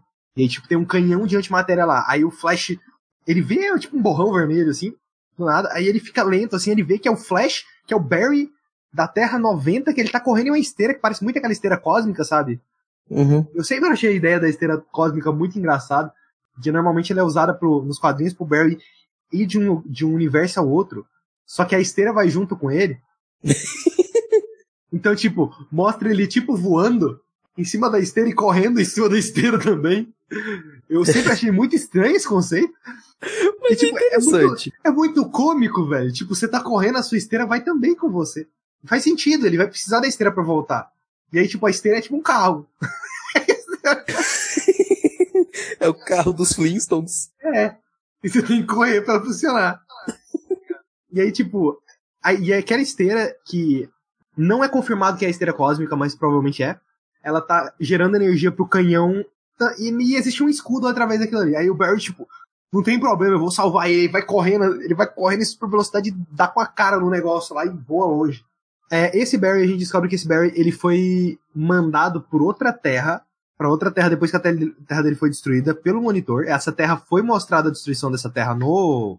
Crise da, da- no Elseroads. Na verdade, foi mostrada na. É, Foi também. em Elseroads. Mas também foi mostrado na. Em Arrow tem um lampejo disso. É verdade. Na última temporada de Arrow tem um lampejo disso que mostra o monitor com o livro e o Barry se arrastando. O Barry foi mandado pra outra terra pelo monitor e adivinha? O, monitor, o monitor ele é tão inteligente que ele basicamente mandou o Hermé pra vala, né? Mandou o Barry pra vala. Que nessa jogada o anti-monitor encontrou o Barry e usou a velocidade pra construir o canhão e testou ele na Terra 2. Basicamente, ele fez merda. É, o monitor, o monitor só faz merda, velho. Só faz merda. Terra 2, né? É quando o Barry percebe, caralho, velho. O Harry Wells lá e a Jessie Quick morreram. É. Aí, uma dúvida. Como que o Vibe, como que a porra do Cisco não sabia que a Terra 2 tinha sido destruída? Ele tava sem os poderes. Ele tem computadores, que é muito melhor que poderes. Mas ele vai ficar olhando onde tá a ex-namorada dele o tempo inteiro? Provavelmente, cara. A Jinx é de lá. Eu acho que se caso acontecesse um bagulho desse de uma- da Terra 2 ser destruída, primeiro de tudo, acho muito errado o Oliver não falar pro, pro Barry o que, que tá acontecendo. Mas eles não comunicam com o outro, meu. Um, vai, um sabe que vai morrer e não fala pro Oliver. O outro sabe que vai morrer e não fala pro Barry. Um sabe que a Terra acabou e não fala pro outro. O outro sabe que tá dando merda no mundo inteiro e não fala. Todo mundo aí merece morrer. Todo mundo merece morrer, cara. Os caras os caras não, não se ajudam aí, velho. Puta que pariu, vai tomar no cu. Aí o Vibe, ele usa um portal e tira o outro Barry de lá, mas aí fala, tipo, velho, tem que voltar pra lá, porque se o canhão falhar, tudo isso aqui explode. E vai tudo pros ares, sabe? Terra 1, Ivy Town, que é a parte mais chata desse crossover. É, Ryan Choi, né? Eles vão lá atrás dele, aí o Ryan fala, Tipo, Ryan Choi é um baita personagem, mas o resto é chato. é porque tá acontecendo aquilo tudo, sabe? Você tá vendo. Eu acho que o ritmo aqui deu uma, uma errada, porque, tipo, você tá sabendo que tá dando merda lá com o Barry. Aí corta pro Ryan Choi, aí o Ryan Choi falando que ele não é um super-herói, que ele quer ir pra casa pra passar o final de semana com a família dele. O que faz muito sentido pro Paragon da humanidade, tipo, cara, se o mundo tá acabando, tudo que eu quero é morrer com, minhas com a minha família. Pedrão, aqui nesse momento, ele tem. Aqui tem mais um easter egg, não sei se você sabe disso. Fala aí, doutor. O nome, o nome, o nome da filha do Ryan é Simone. E Simone é o nome da criadora do personagem, que é Gail Simone. Vamos continuar, senhor doutor referência. É, podemos sim. Terra 1, Wave Rider. Aí Lois, ela começa aí, ó, vendo todas as terras sendo destruídas lá.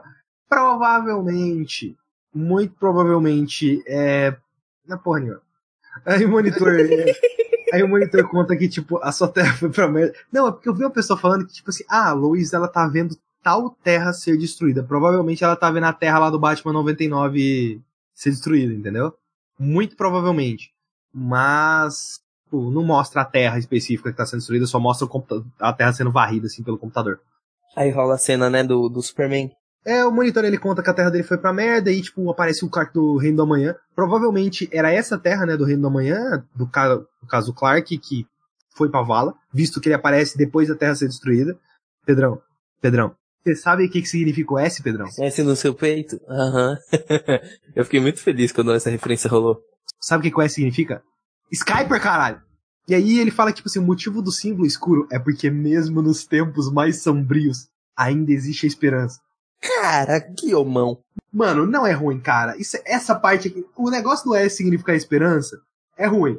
Não, mas o S significar esperança é do universo do Zack Snyder. Daí é muito bom. Mas, tipo, não gosto. Não gosto do fato do S significar esperança. Porque Não, esperança o S não é começa... o símbolo da casa El.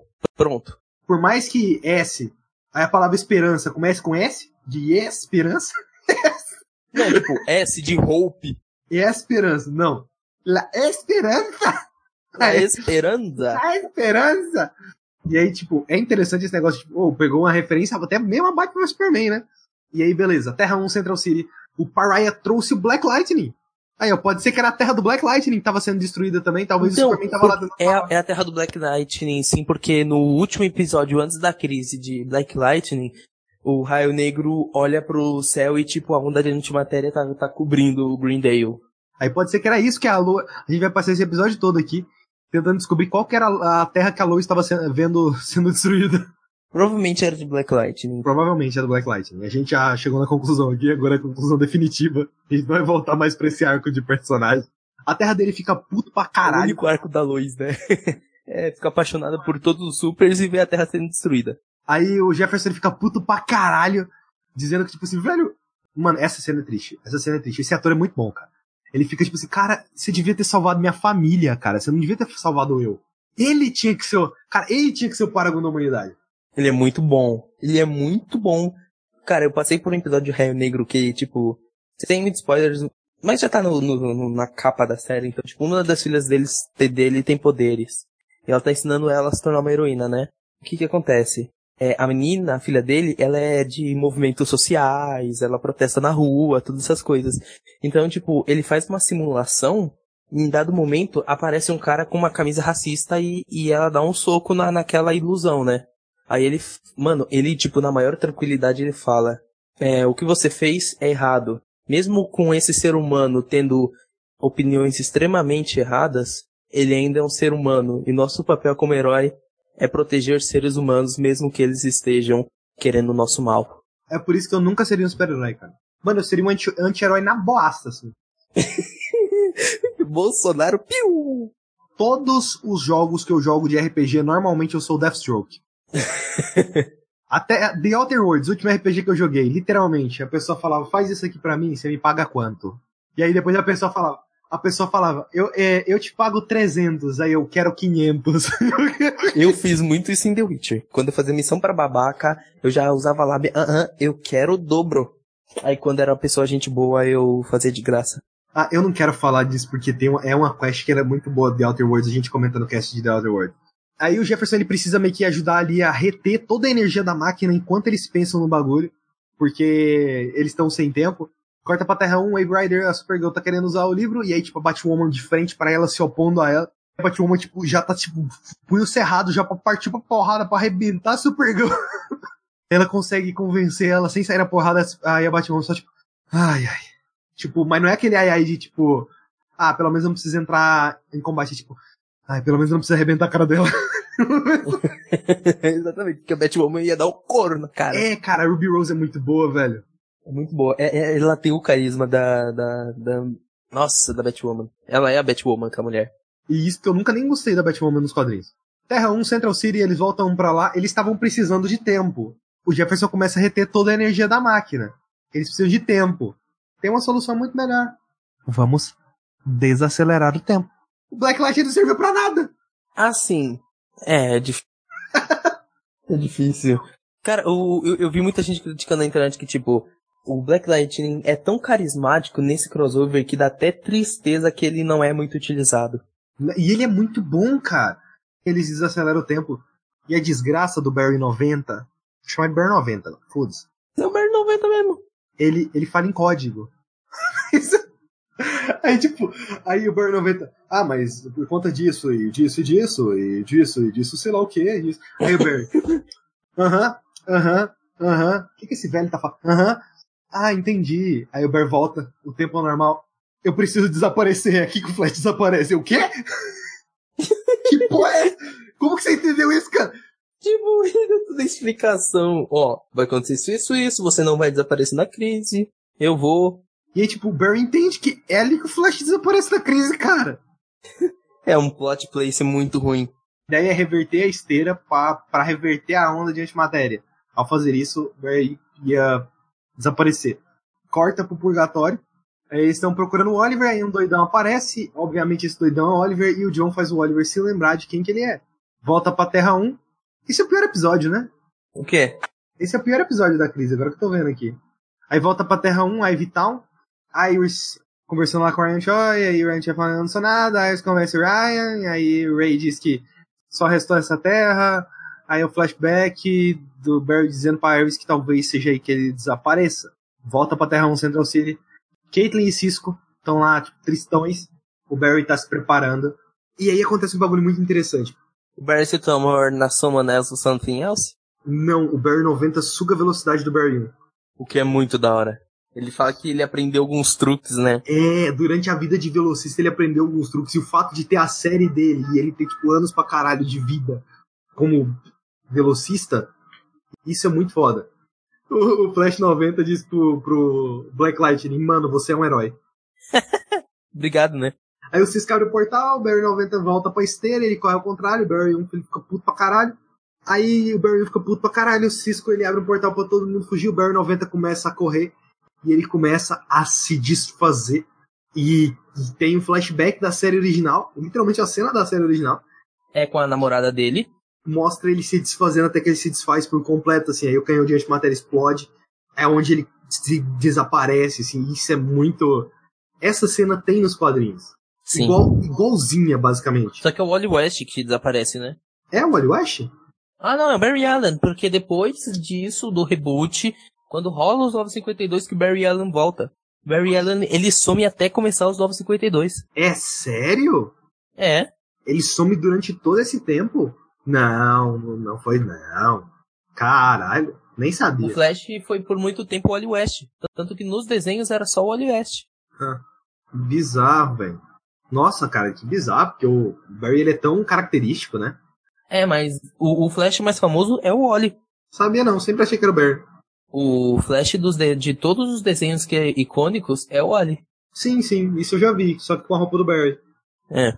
Então eu nunca, nunca tenho tenho entendido direito o porquê. Agora eu entendi. Obrigado por me dar, trazer esse esclarecimento. Estamos aqui pra isso. E sobra apenas o símbolo da roupa do Barry 90, sabe? Corta pro purgatório, aí aparece Jim Corrigan. E ele fala, eu sou o Jim Corrigan. But I am someone else. I am something else. ele é o Spectre, o policial honrado. O policial honrado que foi chamado para um propósito maior. E agora é o destino do Oliver. E Oliver aceita o chamado do Spectro. Terra 1, Wave Rider. Constantine, e John, eles voltam pra Wave Rider. Aí o Barry tá conversando lá. Que é essa cena que me convenceu a ver Black Light, inclusive. O Barry conversando com o Jefferson. Todo mundo falando das histórias de família fodida que eles têm. Jefferson falando da família dele, que ele perdeu o pai dele aos 12 anos. O Barry falando que, tipo, ele perdeu a mãe dele, que o maior inimigo dele voltou do tempo pra matar. E por aí vai.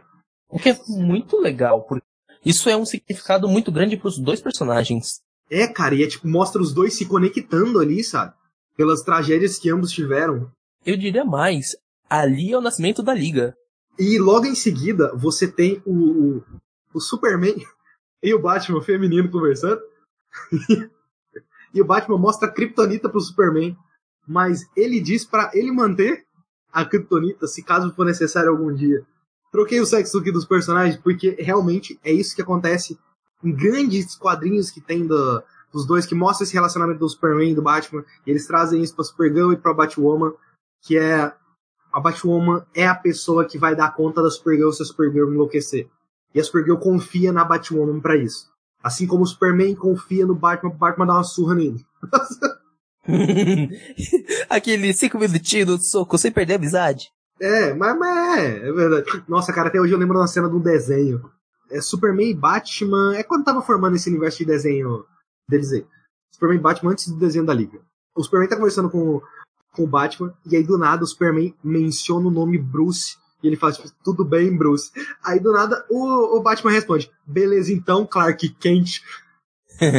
tipo, o Super ele usou a visão de raio-x pra ver por debaixo da máscara. E tipo, o Superman fica assustado, tipo, como caralho esse moleque sabe quem eu sou? Batman é muito bom. Ah, é muito bom mesmo, velho. Aí o Barry começa a contar pra Iris que ele não era o Flash, o Flash escolhido pra merda. Embora o que eu tô achando que vai acontecer com aquele jornal do Flash, do Flash Vanishes in Crisis, eu acho que aquele jornal ainda existe. Eu também, eu acho que vai alterar aquele jornal para outro ano. Eu também acho que foi adiado. É o que eu tô achando. Não, porque... o, o melhor, eu acho que vai ter outro jornal. Porque aquele jornal foi escrito pela, pela Ares em 2019, certo? Ele era escrito por outra pessoa antes, depois mudou o futuro e foi escrito pela Iris. Então, eu acho que vai ter o jornal mostrando que o Flash sobrevive à crise e depois vai ter outro jornal de tipo, mais pro futuro, tipo 2022, Flash some na crise, que tipo, última temporada de Flash vai ser isso. Eu, eu também tô achando que é isso, porque eu nunca vou esquecer Flash Reverso virando e falando See you in the, See next, you in the crisis. next crisis. Aí o Pariah, ele aparece na Wave Rider. Cara, nos quadrinhos eu achei muito foda. O Monitor, ele é o responsável pela sobrevivência do Pariah. O Pariah deveria ter morrido, mas o Monitor viu um bem maior na existência dele. E o Monitor diz que ele, ele se sacrificou ali naquele momento para que o Pariah vivesse. Mesmo assim, tipo, o Pariah ele fica puto pra caralho, né? Porque a vida dele é um puto de um sofrimento. Na mesma página do quadrinho, é revelado que, que é o que muda dessa crise para a crise dos quadrinhos, é revelado que a ideia do monitor é de colocar as Quantum Towers em terras-chaves com o objetivo de transformar todas as terras em apenas uma. Porque é isso que era para ter acontecido antes. Para o universo ser forte, ser difícil de destruir. E não um universo, um multiverso fraco, sabe? Caraca, muito bom. É uma puta de uma ideia. Igual, as Quantum Towers fica meio que jogada. Ela é o quê? Na, na crise do, da CW. Ela é pra ela afasta a energia, mas ela não resolve a situação, sabe? Ela é tipo tá adiando só uma coisa. Fica meio que nisso daí. Aí eles têm que defender por conta disso. Aí beleza, lá ela aparece, dizendo que ela tava fazendo reconhecimento da Terra 1. Aí o Barry pergunta, tipo assim, onde na Terra 1 que você tava? A Layla ela não se lembra. Aí o Barry fala baixinho com o Ralph, tipo, oh, e se o anti-monitor quisesse a Layla na nave de novo? Aí o, o Ralph, será que ele tá controlando ela durante toda a crise? E aí o Ray, e controlando o Pariah, só permitindo que ele apareça quando ele quer que o Pariah veja alguma coisa. Aí o Barry, tipo, uma grande tragédia. É literalmente, esses são diálogos, velho. E aí a Layla, ela fica com os olhos brilhantes, ela ataca o John, o anti-monitor ele fala através da Layla, aí o Superman do Reino da Manhã ele parte pra cima dela e ela literalmente dá um soco nele que arremessa ele longe. O Black Lightning vai avançar pra cima dela, mas ela derruba todo mundo meio que ativando a gravidade daquele lugar, puxando todo mundo para baixo. E aí meio que a Layla ela começa numa batalha de Kamehameha entre a Layla possuída e o monitor. E Layla mata o monitor e suga a energia deles. E assim ela consegue matéria suficiente para criar uma onda de antimatéria. É, pra continuar com a onda de antimatéria. Nos quadrinhos, o monitor, ele já entende o que, que tá por vir. Você vê tanto que o Pariah é um, é um personagem interessante. Inclusive, ele diz pro Pariah antes de acontecer, antes dela sequer chegar na nave, não a machuque até tudo ficar claro. E aí sim lá ela aparece. Na série, a onda de antimatéria volta, destrói a Terra, o Pariah manda todos os Paragons pra puta que pariu. A onda de antimatéria, ela passa e varre tudo. Nos quadrinhos, depois da morte do Monitor, ainda sobra três universos. É criado meio que um nulo verso. São dois desses universos, eles são dentro do monitor. Mas é, é, é meio confuso. E aí, tipo, esses dois universos, eles estão em rota de colisão. Tá prestes a dar merda. O monitor é meio que, tipo, ele deixa o filho do Lex Luthor com a informação para salvar os universos. Você tem o Pirata Psíquico torturando o Flash e tal, e nessa junção de universos começa um bagulho muito legal, que é literalmente a parte onde eu tava lendo, que é o tempo e o espaço se misturam. Então você tem gente da Segunda Guerra Mundial que veio parar no presente, você tem gente do futuro que veio parar no presente, você tem gente de todas as linhas temporais, tudo se misturando porque as duas terras estão em choque, estão em colisão, e uma terra consegue inclusive ver a outra. E eu acho muito interessante, tem uma parte lá que a Lois Lane, ela tá fazendo entrevista com diversas pessoas de terras diferentes, tipo, um cara que ele tava indo assinar a independência americana, outro cara, outra pessoa que, ah, ela era do futuro e, tipo, lembra da Lois Lane porque a Lois Lane tinha alguns registros dela. Um Homem das Cavernas e mistura tudo isso. Na série eles já fizeram de outro jeito. Todos esses personagens, o Parra mandou eles pro Vanishing Point. É um ponto fora do tempo e do espaço. Você sabe onde é aquilo, né? Não. Aquilo é o- um lugar de Legends of Tomorrow. Por isso que eu falo, Legends é muito importante nesse crossover. Foi onde os Senhores do Tempo ficavam, que é a organização do Rip Hun que o Rip Hunter fazia parte, e no qual o Rip fez o Rip contratar as lendas. No final da primeira temporada de Legends, o Leonard Snart, ele sacrifica a sua vida para destruir aquele lugar os senhores do tempo não existem mais e aquele lugar que era fora do tempo, que controlava todas as linhas do tempo e deixavam elas de certa forma estáveis e sem alteração, acabou. E aquele continua sendo um ponto fora do tempo, mas ele não serve pra nada. Ele é só um limbo. É, eu sei que Legends é importante, por isso que eu trouxe você. do nada começa a meio que sair uma luz vermelha de dentro do Superman. E o que que acontece, Pedrão? Lex Luthor, acontece. Ele vira o Lex Luthor. E o Lex explica que ele reescreveu o livro do destino lá, o The Book of Destiny, pra ele ser o Paragon. Ele literalmente pega o símbolo do Superman do Reino do Amanhã, ele faz um risco. Ele faz um risco e bota Lex Luthor lá, tá ligado? Tipo, Isso podia ser uma via de mão dupla, porque podia ser qualquer Lex Luthor de qualquer realidade. E o Lex é o Superman do Reino do Amanhã. É muito bom que o Lex é o Paragon, na verdade. E aqui acaba a primeira parte da crise. Acaba muito bem, né? Nossa, acaba bem pra caralho. Tipo, você não sabe o que, que vai acontecer. Aqueles heróis tá todo mundo fudido, tá todo mundo na merda. Deu merda, cara. Deu merda, deu muita merda. O universo foi destruído, tá ligado? Não só um universo, todos eles foram destruídos. Todos. Não existe mais nenhum. Tá ligado? Quem é Thanos? Thanos agora é minha rola. Enrugadinha. Thanos agora é minha rola. Enrugada e roxa, tá ligado? Tenho que ir no médico. Thanos não é ninguém, porque o Thanos ele destruiu metade do universo. O Anti-Monitor destruiu todos os universos. Acabou. Tipo, não tem nada. Sabe? Como que os heróis vão fazer pra fazer alguma coisa? E, tipo, os próximos episódios são uma piração do caralho. Vai ser muito mais difícil falar deles do que desses aqui que a gente falou, porque esses eles seguem uma lógica. Quando o Barry entra na força de aceleração, aí vai pro caralho, vai pro caralho, vai tudo pro caralho. Então, Pedrão, eu acho que a gente vai ter que fazer nosso maior medo. Dividir em duas partes? Dividir em duas partes. Oh my god. Então é isso, pessoas. Ai, isso foi cansativo. Isso foi muito louco. Muito faz- tempo fazendo esse roteiro. Eu não sei nem quanto tempo deu de bruto aqui, porque a gente teve que iniciar essa gravação umas 785 mil vezes.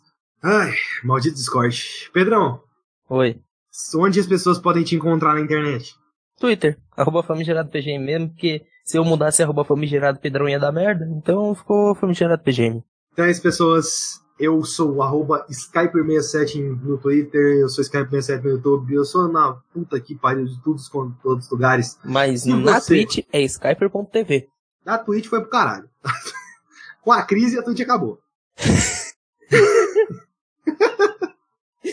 eu faço parte do universo DC. Por quê? Porque fui eu que disse. Eu não quero saber.